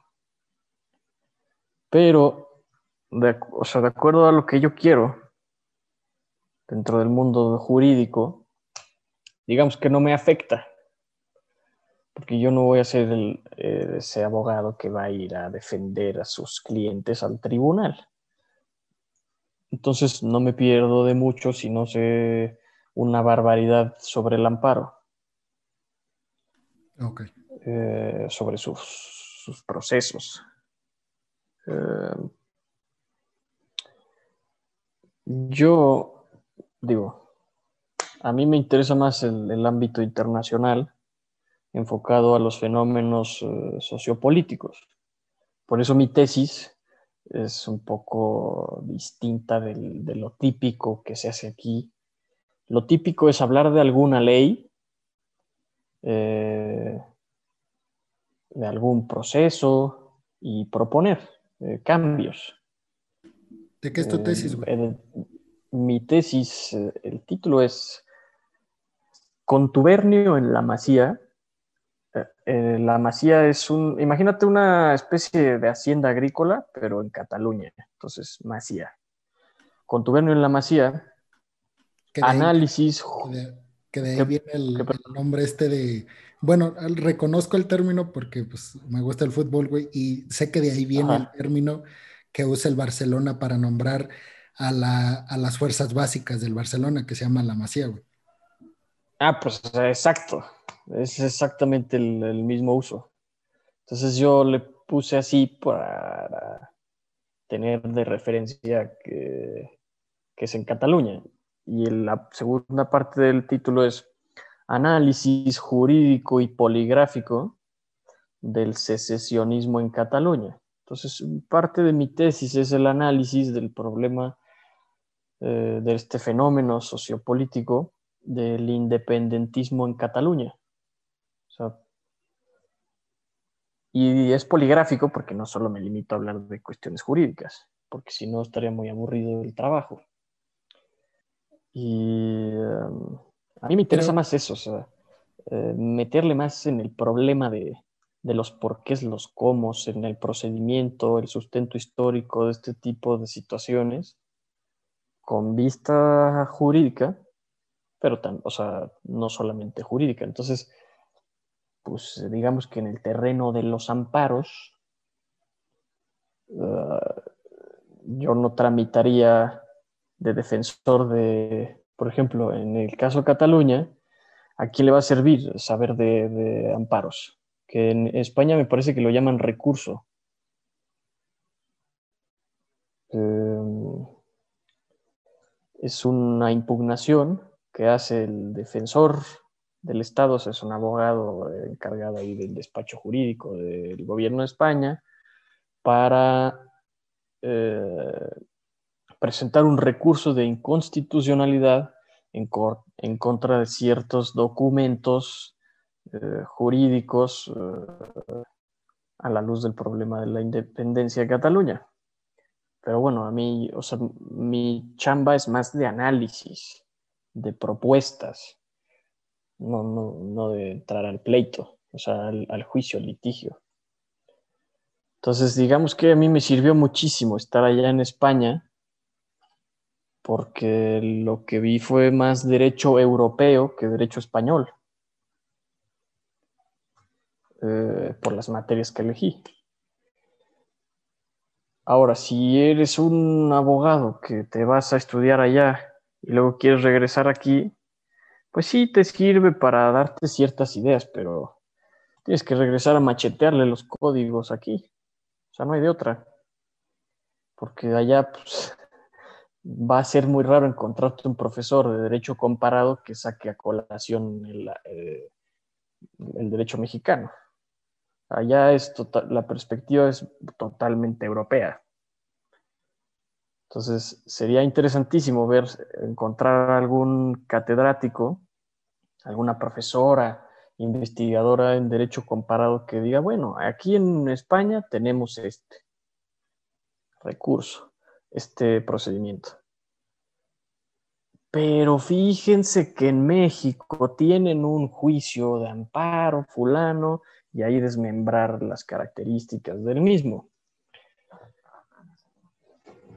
Pero bueno, se entiende que la perspectiva sea muy regional. Igual aquí en México lo que se enseña principalmente es el sistema interamericano de derechos humanos. No entramos a estudiar el europeo más que de, embarrada.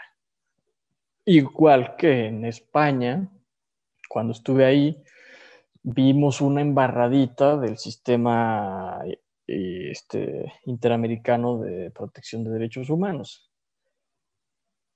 Entonces, digamos que en esta perspectiva de, lo meramente jurídico, si yo quisiera dedicarme de lleno a ser un abogado postulante, pues tendría que meterle galletas a, los códigos, a estudiar todos la parte material y la parte procedimental, que mm, conozco de lo que estudié aquí, pero pues el último año si ahorita me dices, oye, necesito que me tramites un juicio de amparo, hermano, pues va a tardar que lo tramite, necesito estudiar primero un poco cómo hacerle bien. En esta, en esta tesis que estás haciendo, güey, ¿no te va a costar, o bueno, cómo vas a, a sortear, o no sé si ya lo tienes sorteado, el cómo defender tu tesis aquí en México? ¿La vas a defender allá? O, o sea, no, aquí, aquí y no te la hacen de todos porque eh, la estás trabajando como, como de, pues del tema de que lo estás tratando, que a lo mejor no hay, no sé, pues, o sea, me em, imagino que, este, no por ser de allá, ¿no? Por no ser de derecho mexicano. Por eh, eso, y que no haya expertos en ese tema, en aquel tema. ah, porque vi que, porque vi que eh, tu asesor es de allá, ¿no? bueno, tuve un, profesor que me estuvo asesorando. Va a venir, va a estar como en el. No. No. Mira, eh, mi director de tesis es de la facultad, de aquí. por fuerza tenía que ser de aquí. Y qué gusto, porque mi director de tesis eh, nos llevamos muy bien, él y yo. Nunca me dio clases, pero siempre, ¿cómo está mi doc? Y nos tomamos un cafecito, un té, vamos a platicar un libro, ¿cómo ves esta perspectiva? Entonces él, él me estuvo acompañando, la tesis está lista para defenderse, solo estoy esperando que me revisen el expediente, ya, vámonos, que me den fecha para defenderla.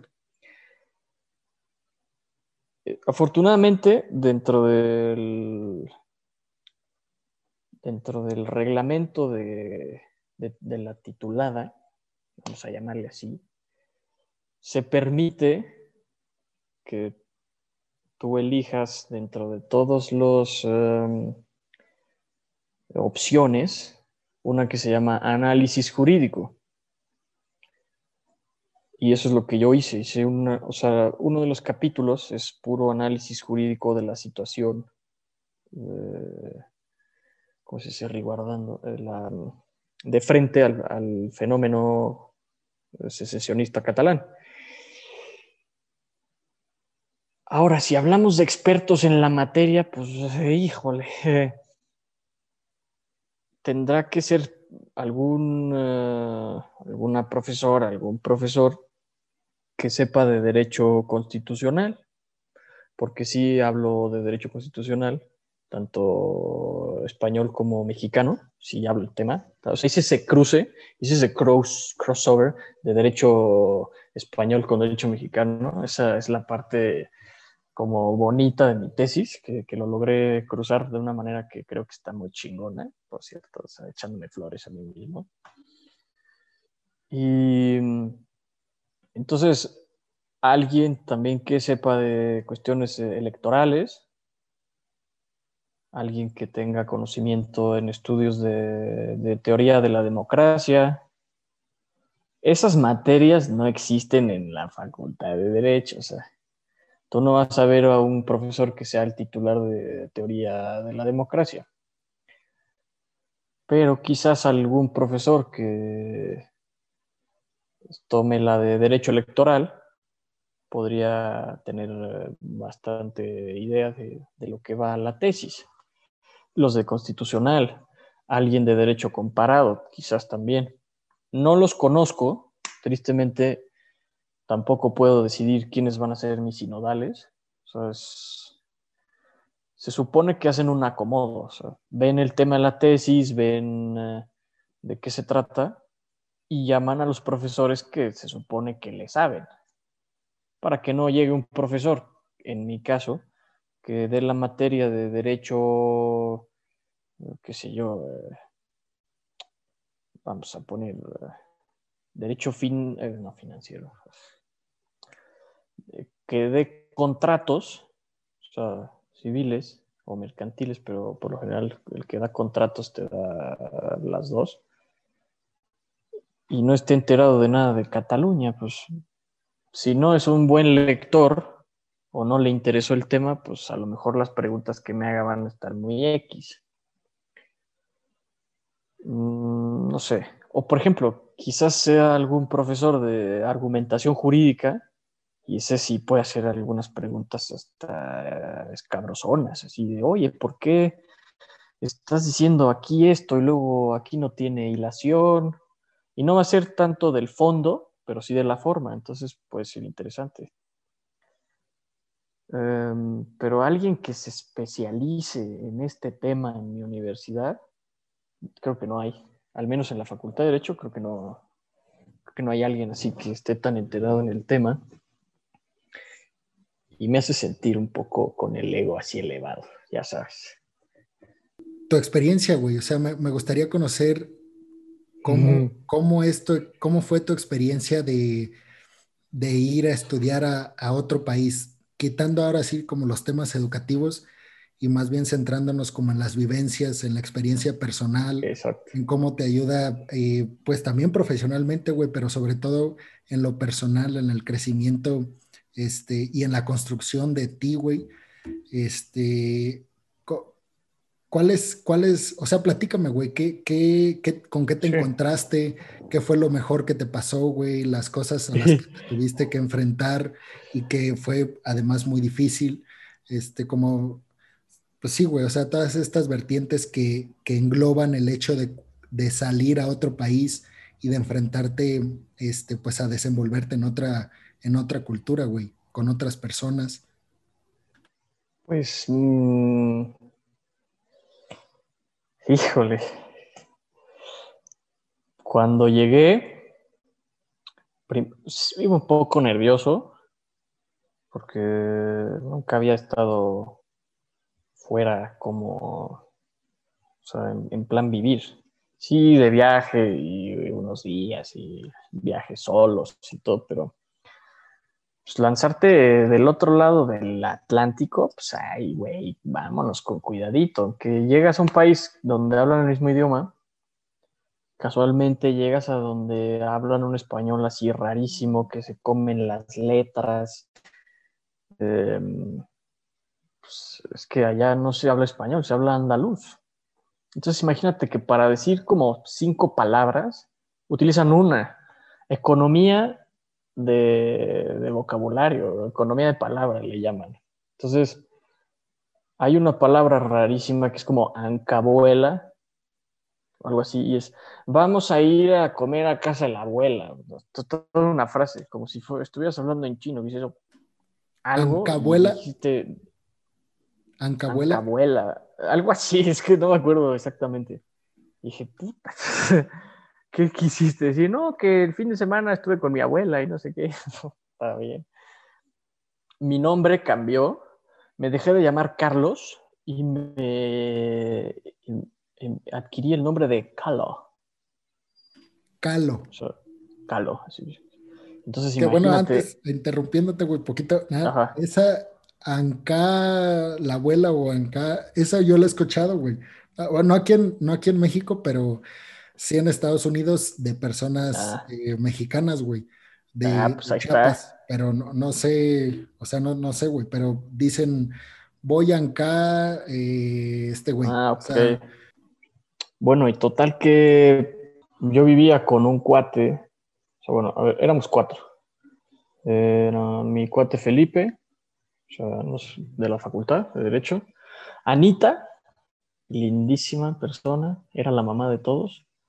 Ella era de un pueblito de Almería, que ahorita no me acuerdo cómo se llama. Y estaba José. Allá no se llaman José, se llaman José. O sea, como que cambian el acento.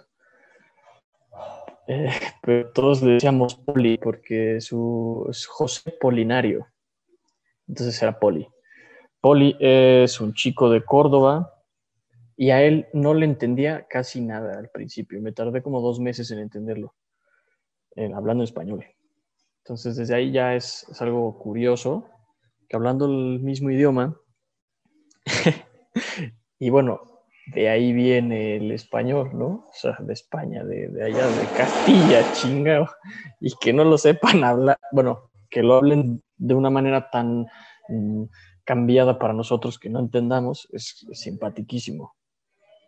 Eh, vivir en comunidad no es fácil, eso es, vaya, de toda la vida.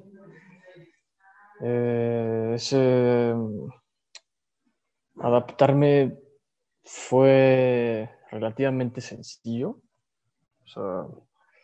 el, el, tema de los pleitos era la limpieza de la cocina que luego llegaba yo y, y pues y este desmadre aquí, los platos sucios y pues qué pedo.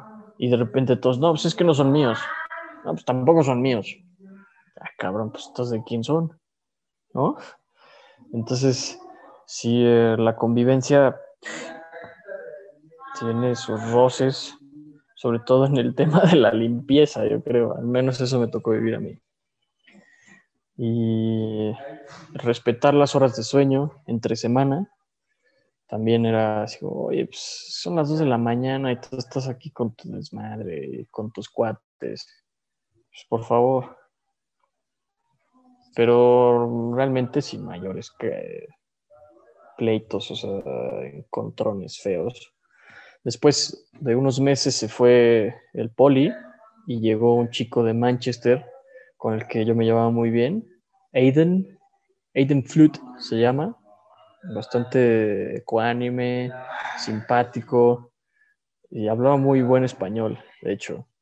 Hablaba mejor que, el otro. y em, las, de hecho, estoy buscando regresar a vivir a Granada. Esa ciudad, yo fui hecho para vivir ahí. Me enamoré de, Granada, es mi gran amor. Me enamoré de, su gente, de las calles, de, de la Alhambra, que es, por cierto, el monumento histórico más visitado de España, hasta donde recuerdo, que no es un monumento, es, una ciudad antigua de los, de los árabes y es impresionante. Entonces, también es, un pueblo donde hay muchos gitanos, bueno, no es un pueblo, es una ciudad pequeña, donde hay una comunidad grande de gitanos hay muchísimos eh, migrantes, de, obviamente de Marruecos, pues estamos ahí pegados, bueno, están ahí pegados, donde, donde, el cielo besa África, no me acuerdo, hay un poema. Es una ciudad totalmente de, del arte, o sea, es una ciudad donde a donde volteas hay alguien tocando el violín, mujeres gitanas cantando, em, gente que en lugar de venderte, no sé, cucuruchitos y arreglos, y te escribe poemas y te los vende un euro. Mm, es una ciudad, vamos, mágica todos los grandes literatos, digo literatos porque son de los que se tiene registro, volvemos al tema de las mujeres eh, excluidas del discurso eh, de las letras. todos se han enamorado de, de, Granada, desde Juan Ramón Jiménez hasta Shakespeare. Incluso hay una frase que está muy... Eh, marcada en las paredes, en los muros de, esta ciudad, que dice, mujer, dale limosna, que no hay peor castigo que, ser ciego en Granada o algo así. Pues, lo mínimo que puedes darles dinero, carajo. Em, en general es una ciudad limpia, digo en general porque hay sus, eh, sus rumbos cochinones, qué triste, sobre todo en las partes cerca del centro, o sea, todo lo que, cubre al centro de la ciudad, sí está medio descuidadón en eso. Por fortuna hay un buen em, servicio de limpieza. Eh, algo que me encantó es que tienen sus botes gigantes. Aquí, aquí va lo de cristal, aquí va lo que es este desecho orgánico y papeles y así y cada X día pasa el camión, lo recoge, pasa otro camión, recoge lo de vidrio y así. ahí la, se está empezando en España, mm, en el sur, a cuidar el tema de los, de los desechos, que no se hagan basura, que se haga algo que se pueda reutilizar o darle otro uso, ¿no? Eso me gustó muchísimo. Em, la siesta. En el sur tienen una cosa que se llama la siesta, y no es que sean unos huevones los, los españoles del sur. Lo que pasa es que, sobre todo en primavera y verano, las temperaturas llegan hasta 40 grados. Entonces, eh, pues no puedes estar en la calle, o sea, no debes estar en la calle. Entonces se cierran los bares, se cierran las peluquerías, los negocios, mm, incluso los bancos, y después vuelven a abrir. O sea, son como dos horas más o menos, o tres horas, dependiendo del lugar, que cierran y luego vuelven a abrir. Entonces, em, está eso de la siesta. Y yo decía, ¿qué, rayos? Todos van a comer a su casa y se duermen. Casi como un ritual, ¿no? Sí, sí había escuchado de eso, güey. Del ritual de la siesta para los Ajá. Tienen su siesta. Igual y no se duermen, pero pues ya se le quedó así. Eh, la Granada es tierra de las tapas.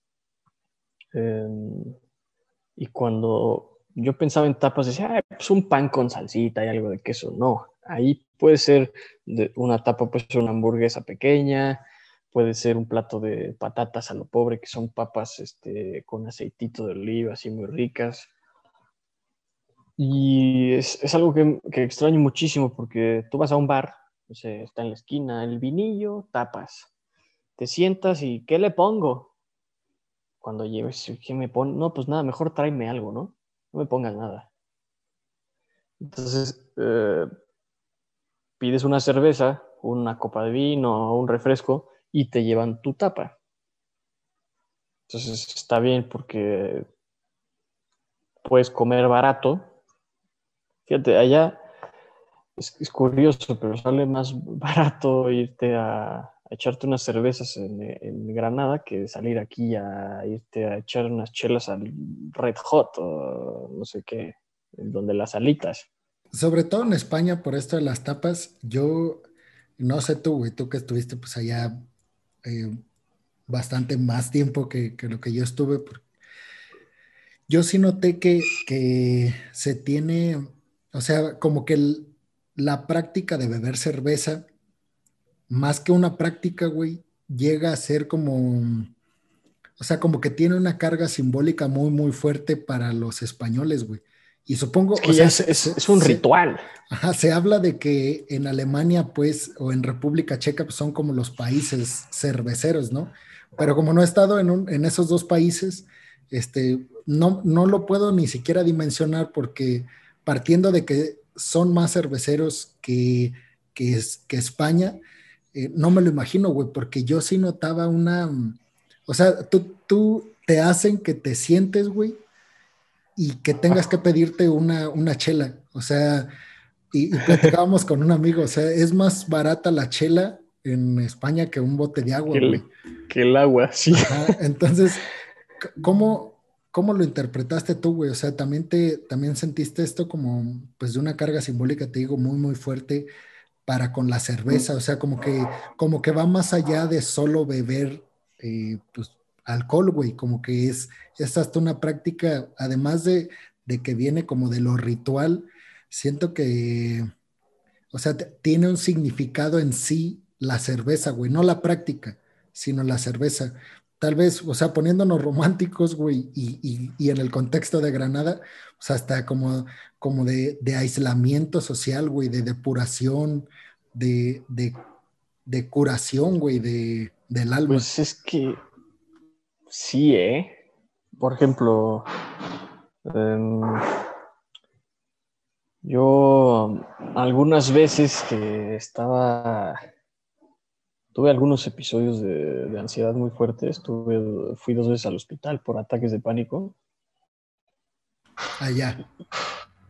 Allá, sí, estando allá. Entonces, como que empecé a tomarme la vida así más eh, amena, más ligera. Yo vivía frustrado, o sea, estresado, así, porque me estresaba yo solito. Entonces, recuerdo perfecto un día que dije, me voy a gastar una lana, me vale más así, porque quiero consentirme, quiero ir a un lugar chingón. Y me fui a un restaurante que se llama Juan Ranas, que está en la zona pues, de los gitanos, que se llama el Albaicín, y tienes vista a la Alhambra. Entonces, es un espectáculo panorámico increíble.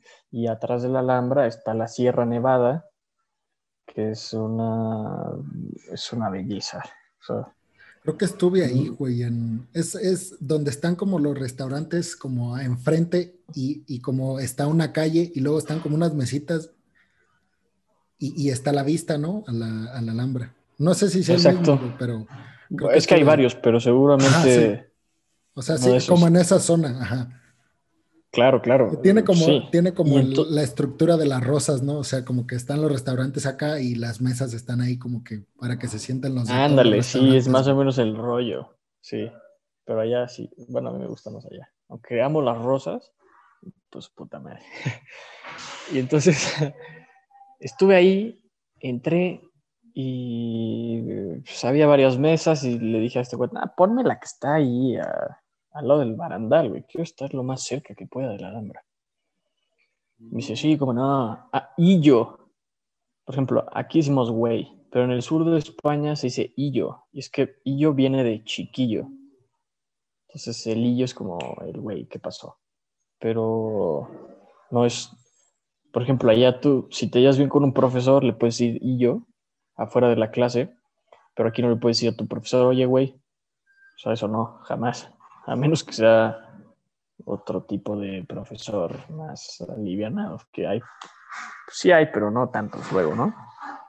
Entonces, estaba ahí viendo la Alhambra con un calor buenísimo en, creo que era mayo, junio, mayo, junio, por ahí.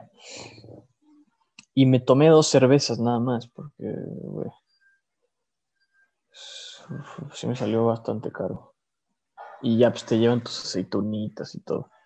Ahí sí no hay tapas porque es como para más para turistas. Y cada trago de cerveza dije, me estoy liberando de toda la carga emocional de hace unos meses y por eso no, no olvido ese día. Entonces, relacionado con la cerveza, sí, es más que la simple bebida de, ay, pues tráeme unas chelitas. No, o sea, es plan, cuando vas y te tomas una cerveza, en, al menos en el sur, es como, este es un momento especial para mí o para los que están conmigo. Y bueno, quizás tenga mucho que ver la ciudad, que te digo, es un ambiente que, tú dices Granada y lo primero que se, me viene a la mente después de la Alhambra es eh, conocimiento, es, son eh, buenas noches con buena música en las calles. Um, respeto es una ciudad que aunque a los, los, del norte siempre le tiran un poco de tierra a los andaluces, pues quizás es porque saben un poquito más disfrutar sus, momentos de, ocio, no, porque, no por, por tratar de escapar siempre de su realidad, no como una catarsis, sino porque es un momento para estar bien con uno mismo. Entonces eso me, o sea, yo te lo juro, es que estoy buscando regresarme ya. O sea, ya, ya mandé solicitudes para una beca y todo. Bueno, solicitud. Entonces. Para estudiar maestría. Claro, para estudiar la maestría y pues para allá no volver, cabrón. O sea, esa es mi idea. Es una ciudad que mm, pues es de poetas, viven poetas eh, famosos en España y a nivel internacional. Es, una ciudad, es la ciudad del flamenco, del baile, del cante, de las guitarras. Es una ciudad donde se, se respira un ambiente de, cultura total, de la buena, ¿no? O sea, en el buen término de la palabra. De la alta mm. cultura, ¿no, güey? Carajo, y además accesible para todos los, mejores eventos culturales a los que yo fui allá fueron gratis. A excepción de uno que fue un homenaje a un, a un maestro de baile flamenco. Pero, güey, te sale más barato ir al homenaje que meterte a, a ver al Madrid. Pues, digo, no es que no me guste, no es que no me guste la idea de ir a ver al Madrid, pero pues está carísimo. Por ejemplo, una amiga se gastó 100 euros nada más en entrar a ver un partido de, Barcelona contra no sé quién. Y le dije, oye, pero le dije, neta, te vas a gastar 100 euros más en entrar a un partido de fútbol que dura 90 minutos, más lo que agregue el árbitro. Ay, pues sí, es que sí, que quiero entrar a ver a Messi. Güey.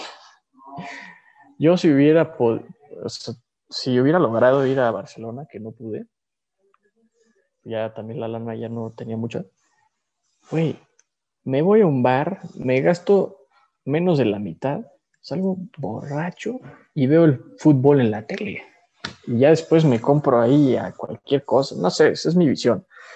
como yo fui de, de, estudiante allá, trataba de ahorrar todo. La única vez que fui a ver el fútbol fue cuando jugó Granada-Málaga y todavía eran de, de, la... No eran de la liga, eran de la liga 1, 2, 3, que es como la de segunda. Me tocó vivir el ascenso a primera del Granada. Fue una fiesta enardecida, toda la gente. Nos fuimos después al antro, nos tocó estar en el antro con los jugadores del Granada. Ah, fue... qué chido, güey. Sí, no, fue, fue, pues te digo, fue una época muy chingona antes del COVID, güey. Además, justo ese año, 2019. Entonces. Ve algo que, que antes de que se me vaya el hilo, sí. que relacionado totalmente con lo que estás diciendo, güey, me, encontré con, o sea, cuando yo, yo llegué a, España y, pues que conocí Granada, yo venía de, de había estado en Estados Unidos y a mí Estados Unidos me encanta, güey, o sea, siento que es, es como el, así como dices tú de Granada, güey, siento que Estados Unidos así se, se, hizo para mí, güey, me, me encanta el país. Este, claro, o sea, siento que me puedo salir un poco de, ese amor y, y verlo, las cosas pues como, como objetivas, güey, pero yo, yo iba de, o sea, acababa de llegar a Estados Unidos y me voy para allá. Y, no sé si ha sido Estados Unidos, pero allá, güey, el, o sea, todo es dinero, o sea, es, economía, es dinero, es, es moverlo, es, es ganarlo, es darlo, es, o sea, todo, todo lo que ves moviéndose es dinero, güey. O sea, eh, no ves personas, güey. Incluso neta, en, algunos momentos no ves carros, no ves personas, no ves edificios, güey. Ves dinero. Entonces yo llego a Europa y pues yo nunca lo, había conocido, güey. Este, Nunca había de Europa y allá me topo con que no era tan importante el dinero. O sea, en, no en extremo, pues, o sea, no es que pues nadie le importa el dinero, pero sí me encontré con que, pues, eh, o sea, como que lo primero es vivir bien. O sea, vivir bien en el sentido de disfrutar la vida, güey, de, pasarla bien. Algo totalmente distinto, algo totalmente distinto a Estados Unidos, güey. Allá es, no importa lo que tenga que hacer, las cosas que tenga que sortear, pero tengo que ganar esta cantidad de dinero. Allá en Europa no sentía así, güey. O sea, veía la gente contenta en el metro, güey, en el microbús, gente contenta caminando, güey. Además, las ciudades adaptadas para caminarlas, güey. Claro, eso es otra cosa. No, o sea, en Estados Unidos no puedes caminar más que el centro de todas las ciudades, güey. Si te sales una cuadra del centro, no puedes caminar, güey. Ajá. Entonces. Como. Sí, sí, sí, te entiendo. Esta, totalmente, güey. O sea, este, este tema cultural que hay en Europa y, y sobre todo en una ciudad, pues, como Granada, es, es asombroso, güey. Lo puedes vivir en, en o sea, no, no solo en, en, los lugares donde, donde se disfruta la cultura, güey, sino en todos los lugares. Y yo me acuerdo de, de, una frase que no, madre, no me acuerdo el autor, güey, pero de hecho la, la, la busqué para subirla con una foto, güey, y no mames, dije, ah, que, ya ves que uno busca a veces frases así como mamadoras, güey. Para, sí, sí, sí, sí, para compartirlas. sí, sí. Entonces, en, este, en, este, en esta búsqueda, güey, me topé con, con, un, con, una frase que decía que hasta, que hasta una cochera solía ser monumental en Roma. Esa frase, güey, la, siento que la puedes trasladar a, a toda Europa. O sea, cualquier cosa a donde voltees, este, ves, ves arte, güey, ves, ves cultura. Así como ves en Estados Unidos el dinero moviéndose, güey, siento que en, Europa, y, te digo, en, en específicamente en una ciudad como Granada, ves, ves el arte, güey, ves la cultura moviéndose.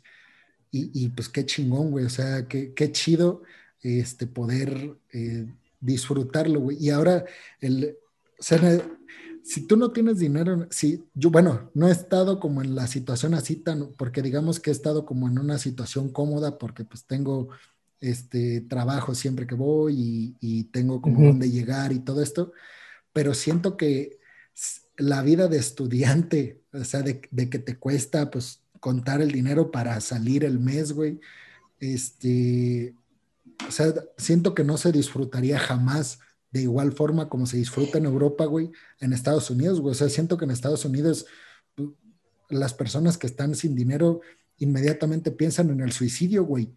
Y en, Europa, neta, o sea, en Europa siento que cuando te falta el dinero, güey, recurres al arte, güey. O sea, ves, un chingo, bueno, lo que a mí me sorprendió, ver un chingo de, personas que al, que al parecer, o sea, no, no, sé, pero al parecer son gente como, como de bajos recursos, pero te encuentras que ese tipo de personas de bajos recursos son las que están exponiendo el arte en las calles, güey.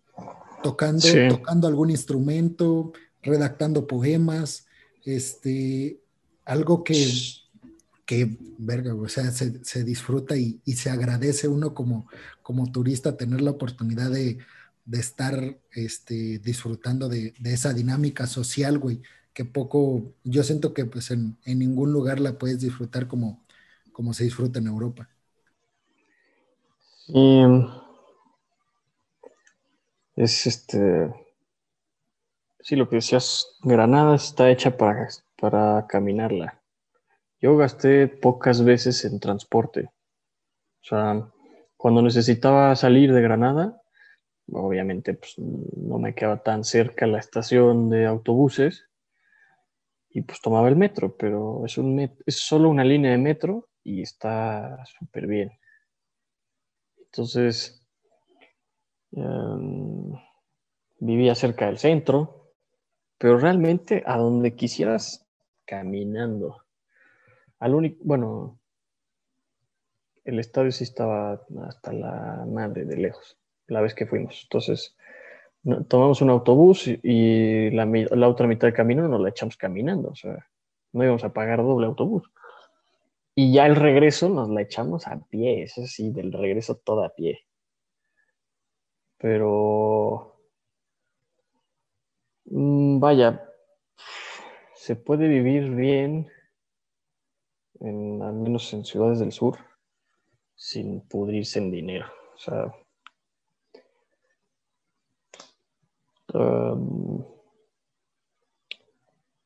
Pero además siento pues que el contexto, además de permitírtelo, o sea, como que el contexto mismo te invita a no aspirar a a no aspirar a algo con la mentalidad de tener dinero, güey, sino aspirar a algo con temas como más, pues no, sé si decir más abstractos o más, eh, o sea, no, como tangibles, güey, o sea, no es como quiero tener una casa, quiero tener un carro, quiero tener eh, como cosas materiales, güey, sino más bien quiero ser. O sea, siento que Europa te permite como esta visión de, preferir construirte como persona que construir un patrimonio, güey.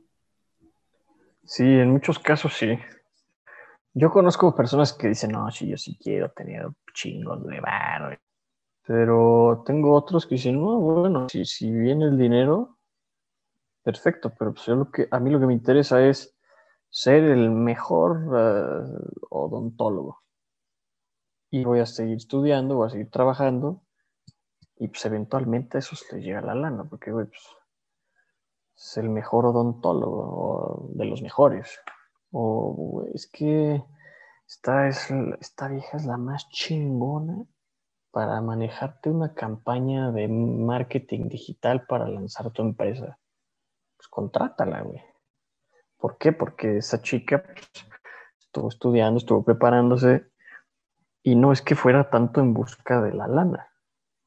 Y yo siento que aquí, al menos en mi facultad, se hace, no, sí, ustedes piensen en la lana y no sé qué, y sí, este, el mejor despacho y sean unos egoístas del conocimiento.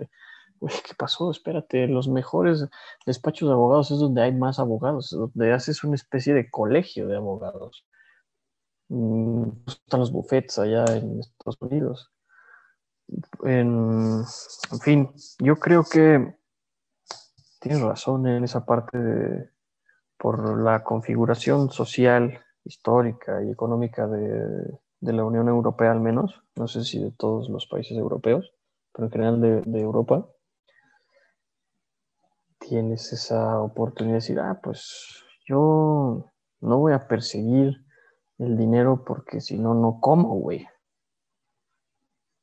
Por ejemplo, aquí, si yo no tuviera que tengo, pues no estaría trabajando en los proyectos que estoy haciendo ahorita, estaría partiéndome la madre trabajando para los pendejos que estaba trabajando hace unos meses, que lo hice de gusto, pero ya llegué a un límite y dije, no mames, en un despacho ni me pagaban. O sea, cinco meses y muchas gracias, muchas gracias, muchas gracias, gracias.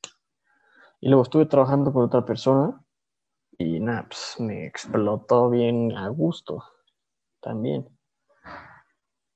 Yo no sé cuánto te pagaban la hora en Estados Unidos, pero aquí la hora ya sacada por mes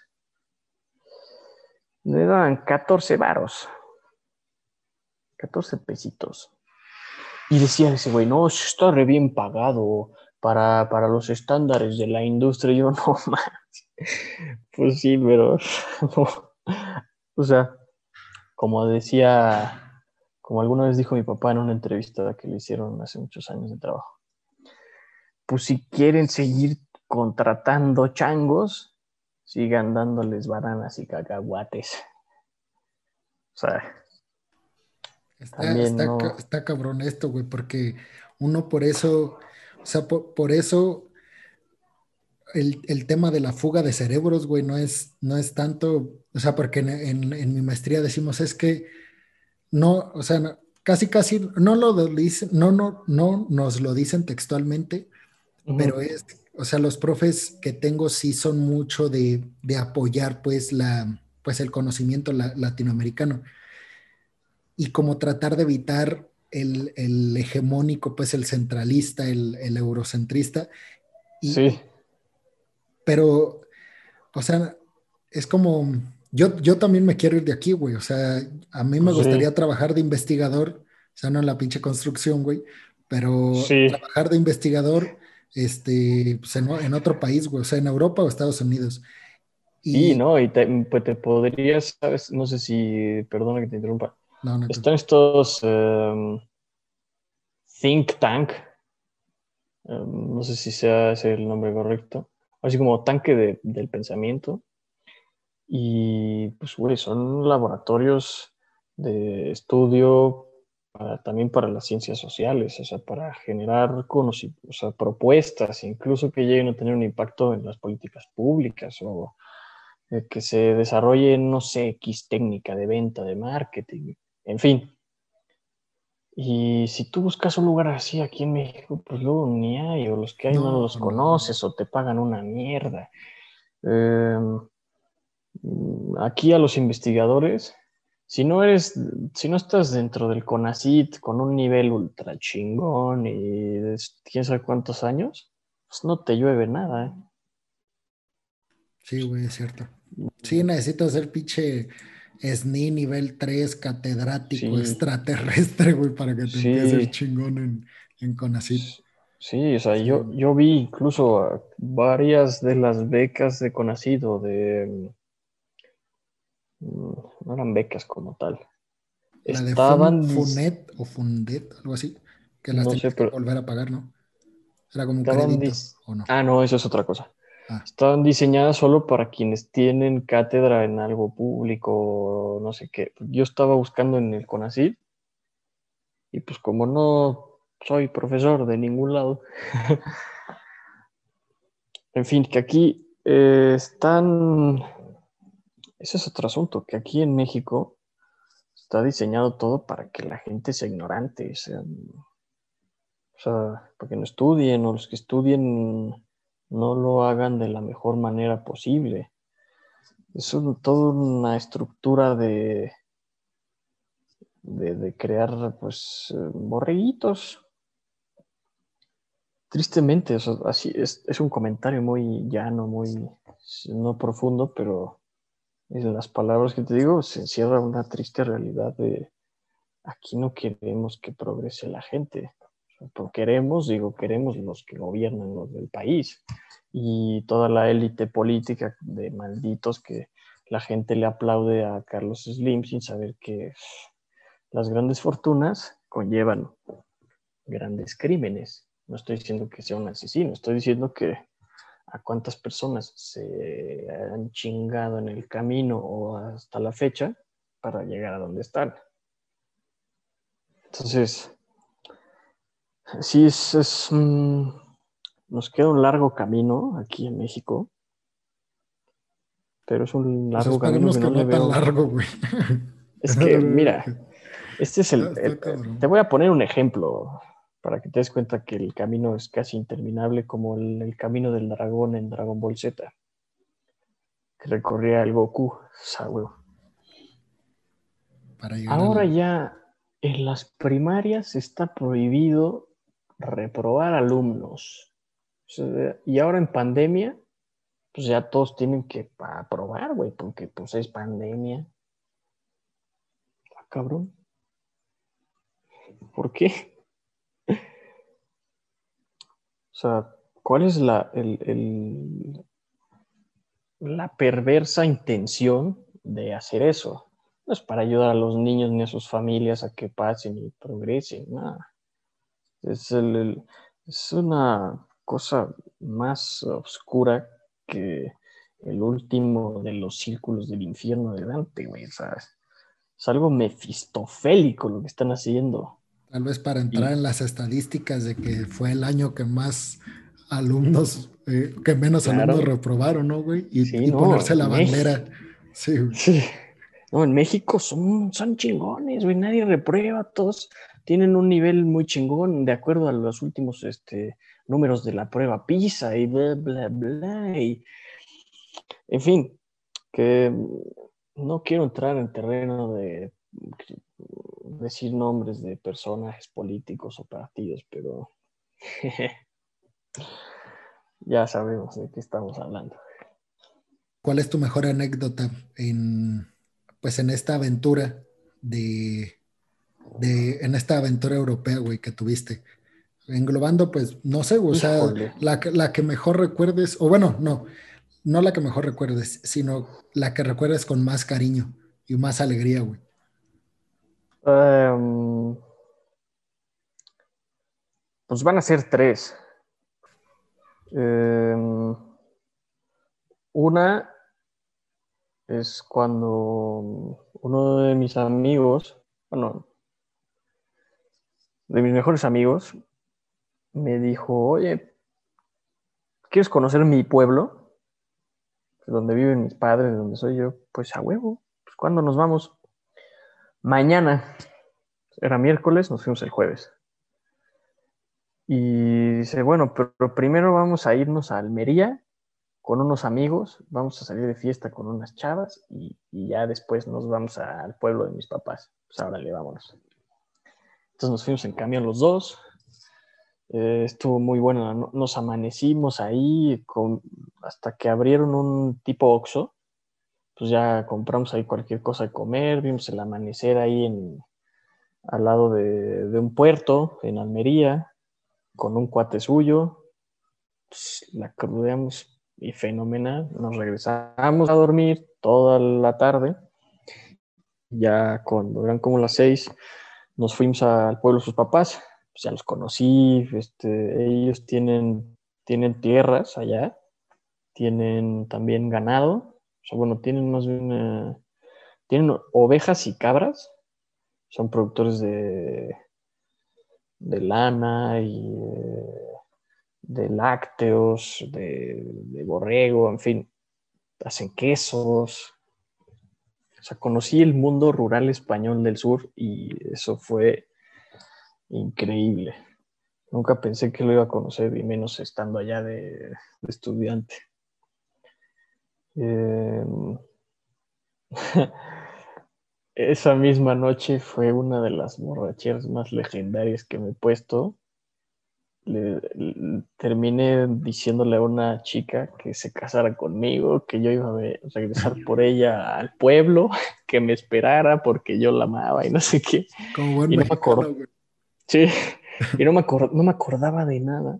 Y al día siguiente me dice, oye, ¿y para cuándo la boda? Pues, ¿cuál boda? Pues dice mi amiga Ana Belén que, que, ya vienes por ella y no sé qué, que si le vas a cumplir tu palabra. Pues, y le pregunté, bueno, ¿y es por lo menos es simpática? Ah, sí, súper simpática, no sé qué, y además es inteligente, está estudiando para ser guardia civil, imagínate, vas a tener ahí eh, tus contactos en, en, la fuerza pública española, no sé qué. Total que no he ido por ella. Y yo creo que cuando regrese no me voy a casar con nadie. Esa experiencia de, ir al pueblo, de probar comida hecha en casa, eh, fue, o sea, nunca lo olvido.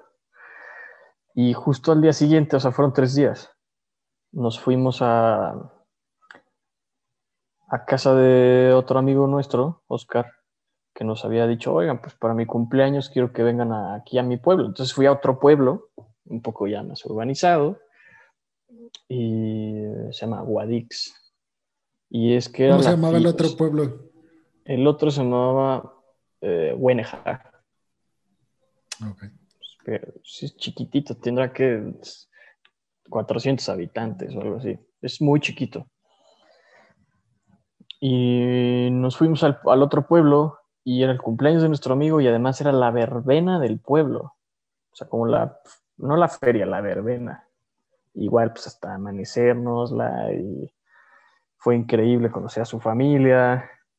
Entonces, ese contacto de, de que tus amigos te inviten a enseñarte su, su origen, quién es su familia, yo lo, es la mejor experiencia en España, porque cuando la segunda vez que estuve en Italia, que estuve 40 días en casa de un amigo que me invitó, y bueno, también esas, esas dos son las mejores.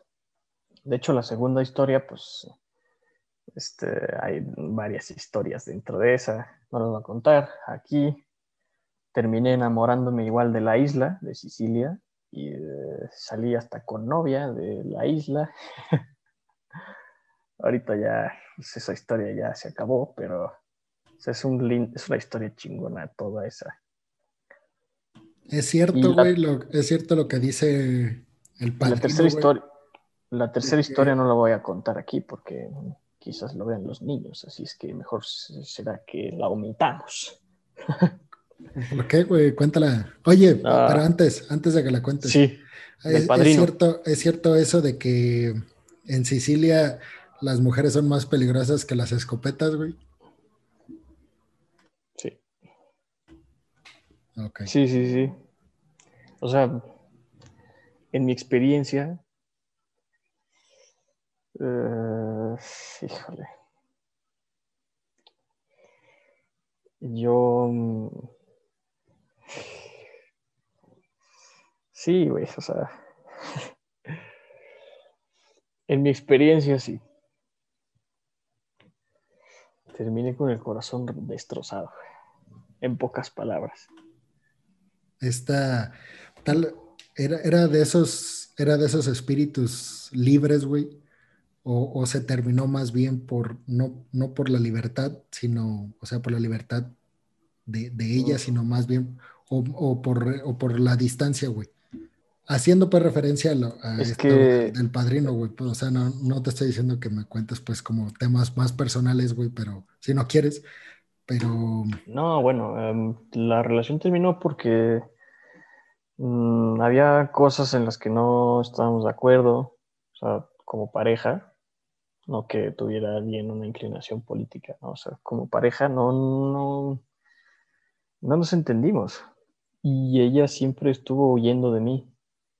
O sea, se enamoró perdidamente de mí, vino a verme a México, todo el rollo. Pero siempre como distante, siempre queriendo apartarme. pues te digo, es como escapista, no lo sé. Y entonces ella sola se alejó de mí, pues vinieron problemas y malos entendidos y, y pues creo que lo mejor para ambos fue que terminara. O sea, fue una decisión inteligente, asertiva, que se terminara esto. Y, qué bueno que pasó. Pero pues ya no, había mucho futuro ahí. ¿La vas a volver a ver? Pues eventualmente sí, porque ella es amiga de una chica que quiero mucho, quiero como, como si fuera mi familia que es la hermana de este cuate que me invitó, Michele, a, a Sicilia. son amigas. Em, la hermana de esta chica me, sea, no digo que seamos súper amigos, pero nos llevamos muy bien, entonces pues, eventualmente vamos a encontrarnos algún día. Tampoco es que yo vaya a ir a buscarla, o sea, no. Pero, pues digo, después de unos años de no vernos, o un año, no sé, pues igual, pues, ¿qué hubo, no? Pero no, no, o sea, no, no, no volvería a estar con ella, o sea, no, no quiero una relación otra vez con ella. O sea, ya sé lo que me gusta, lo que no me gusta, lo que quiero.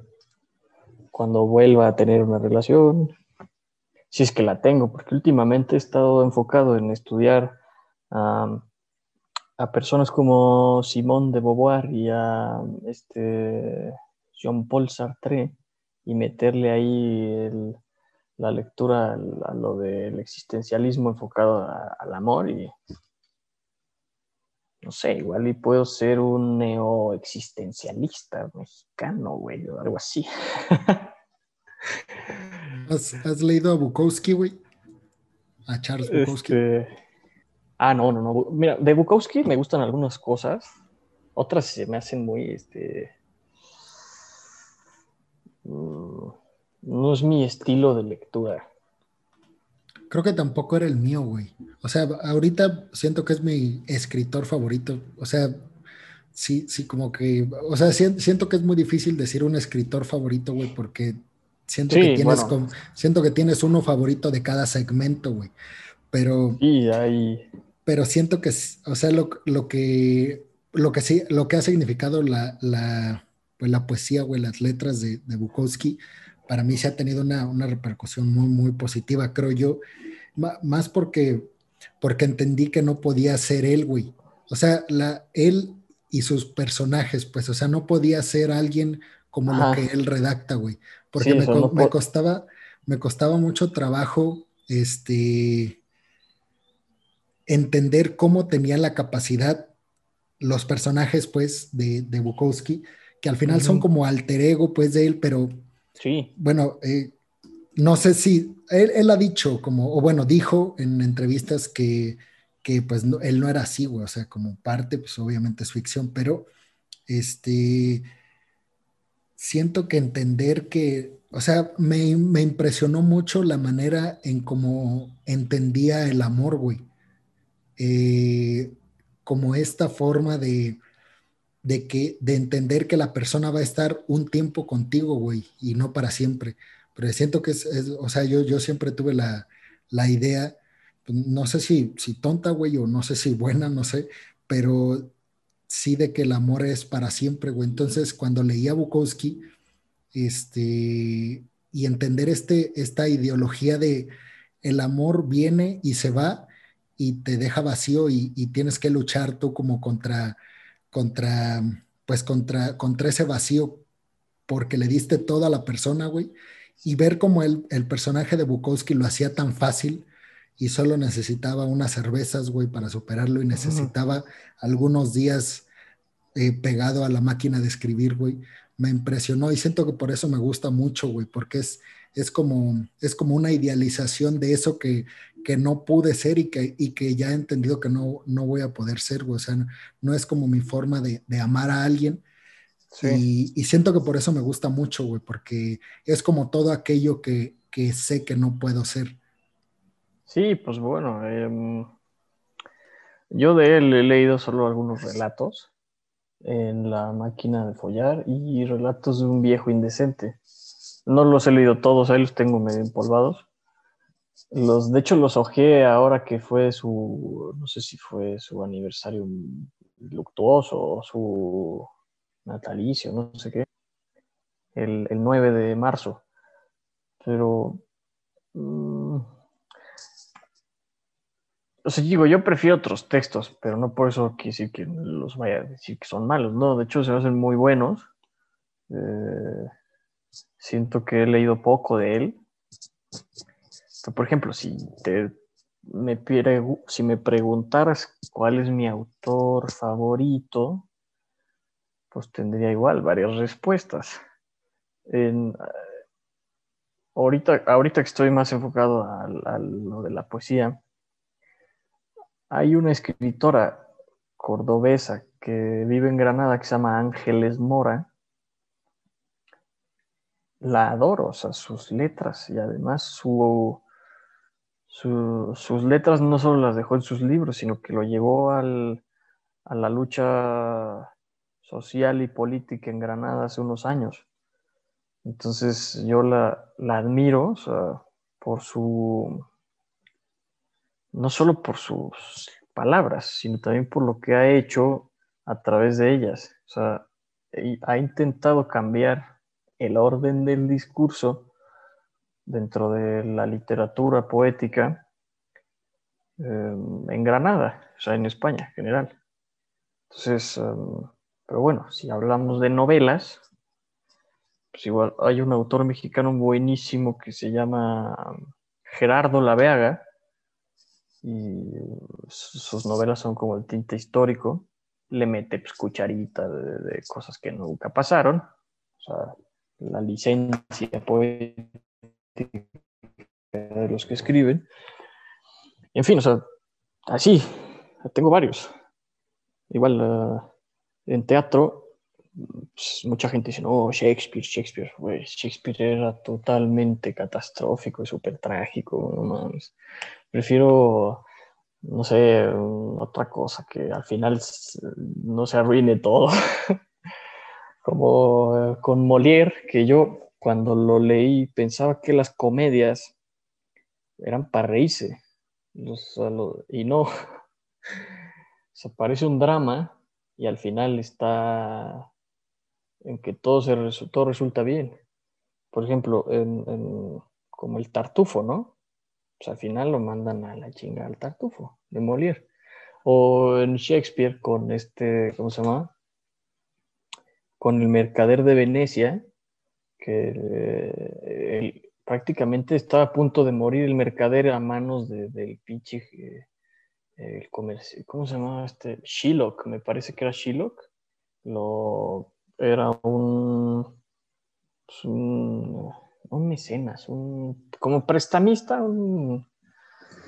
pero de los usureros, ¿no? Entonces le iban, lo iban a cortar en pedazos, porque esa era la, o sea, si no me pagas, pues te, te, arranco. No me acuerdo exactamente, pero pues iba a morir y de repente, ¡pum! llegan los cargamentos a Venecia y ya no se salva.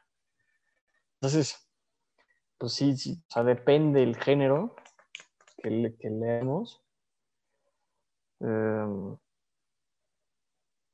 cuentistas, digo, hablando de poetas y relatos, me viene el nombre de una señora que se llamaba Anaïs Nin. Sus cuentos eran, al menos en el libro de los pájaros de fuego, los pajarillos o algo así, son 13 relatos y todos eh, eróticos. Pero es un bien cuidado, no es un libreto de de las 50 sombras de no sé quién, de Grace. Entonces, Granada me sacó lo mejor de mí y a veces lo peor, pero casi siempre lo mejor. Y me acercó a las letras, me, me motivó a, a replantear algunas cosas en mi vida. Y bueno, como decía Borges, que yo soy, parafraseándolo, soy las mujeres que he conocido, soy los vinos que he tomado, soy los amigos que he hecho, las malas decisiones que he tomado, en fin, o sea, todo lo que hice, esos momentitos, pues me han hecho ser quien soy ahorita y me gusta más mi versión de ahora que la del tipo que yo era antes de irme a Granada. Entonces, aunque no sea para vivir, yo lo recomiendo, así como para visitarlo. si me escuchan las personas que siguen al presidente van a decir pues, que, soy un fi, que, que soy un clasista, pero bueno, los que tengan esa oportunidad de pasarse por ahí, les cambia la vida. Tú, tú ya lo viste. algo te deja en ti esa ciudad, algo te llevas de ella y algo dejas que te transforma para mejor, creo yo. Ahora me gustaría este, hacerte como una, hacer una dinámica, güey.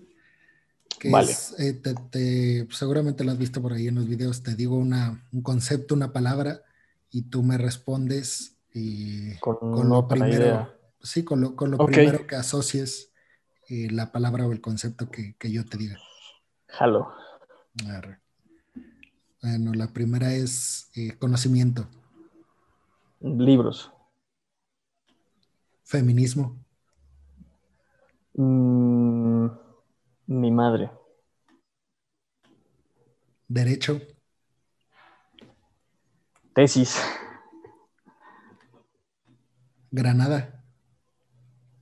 El amor de mi vida. Universidades. Formación. Europa. Ay, cabrón. Em, unión, o sea, unidad, este, convergencia, vamos. Solidaridad. México. Hmm. Em, es que me vienen tantas cosas que la primera sería... Mm, el país de las maravillas en el concepto de Alicia. Es que aquí todos están locos. sí, sí, sí. Sí, no, es que México representa tantas cosas para mí. Eh, México es esa historia de amor que, de la que no te puedes olvidar, donde has vivido lo mejor de ti y también donde te han dejado ver las peores atrocidades que se puedan cometer. es México, contrastes. Sí, o sea, México, surrealismo, que le dio miedo a Dalí. Pues, yo aquí no vuelvo, no voy a venir a un lugar que es más surrealista que yo, cabrón. sí, sí, sí. Ay, México. Eh, Universidad Michoacana. Crisis. Crisis política, crisis económica, crisis eh, académica, crisis e historia. Viajar o viajes. Mm. Em,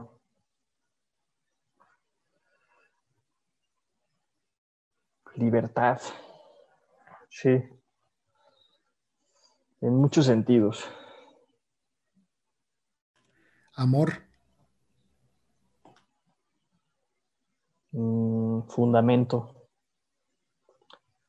Fundamento. El amor como decía este, ¿cómo se llama? Este Julio Cortázar en capítulo 22, que estoy casi seguro, de Rayuela.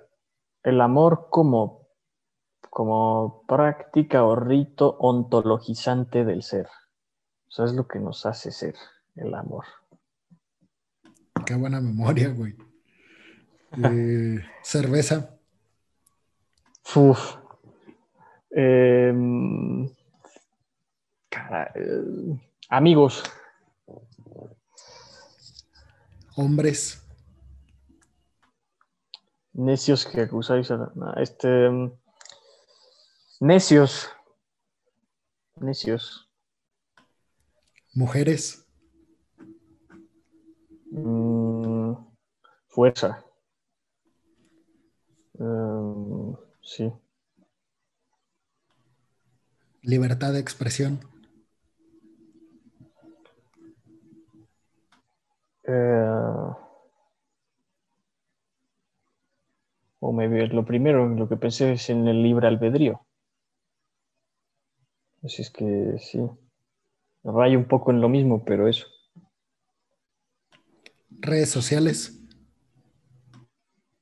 Peligrosas. Estado de Derecho. Em, en un contexto de México, yo le llamaría en esta época casi inexistente. Movimientos sociales. Necesarios, es una necesidad. Cultura. Mm. En muchas ocasiones prostituida y malbaratada. Identidad. El reconocimiento de quienes somos. Andrés Manuel López Obrador. No voy a decir lo primero que se me vino a la mente. Em, autoritario, ignorante, misógino, mm, caprichoso. Hay muchas. sí. Sicilia. El paraíso en la tierra. Ah, qué chingón lo dijiste, güey. Eh, poesía. Práctica ontologizante, pero eh, para mí. Carlos Bazán. No, pues es un tipazo ese güey, o sea. A mí me cae muy bien ese cabrón. A veces no, pero por lo general creo que, que me cae bien. Es la, persona que más conozco y la persona que más me asusta a veces. Mm. Eh, la que piensa que debería mm, a veces ser más ojete, pero, pero no puedo, o sea, no puede ese Carlos Bazán porque no sabe cómo y mejor así cree Carlos Bazán.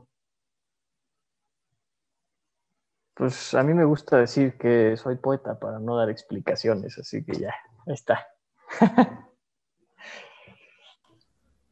bueno, güey, pues agradecerte mucho la, entrevista. Este. No, pues que... yo me la pasé muy bien. Este, gracias, güey, por todo.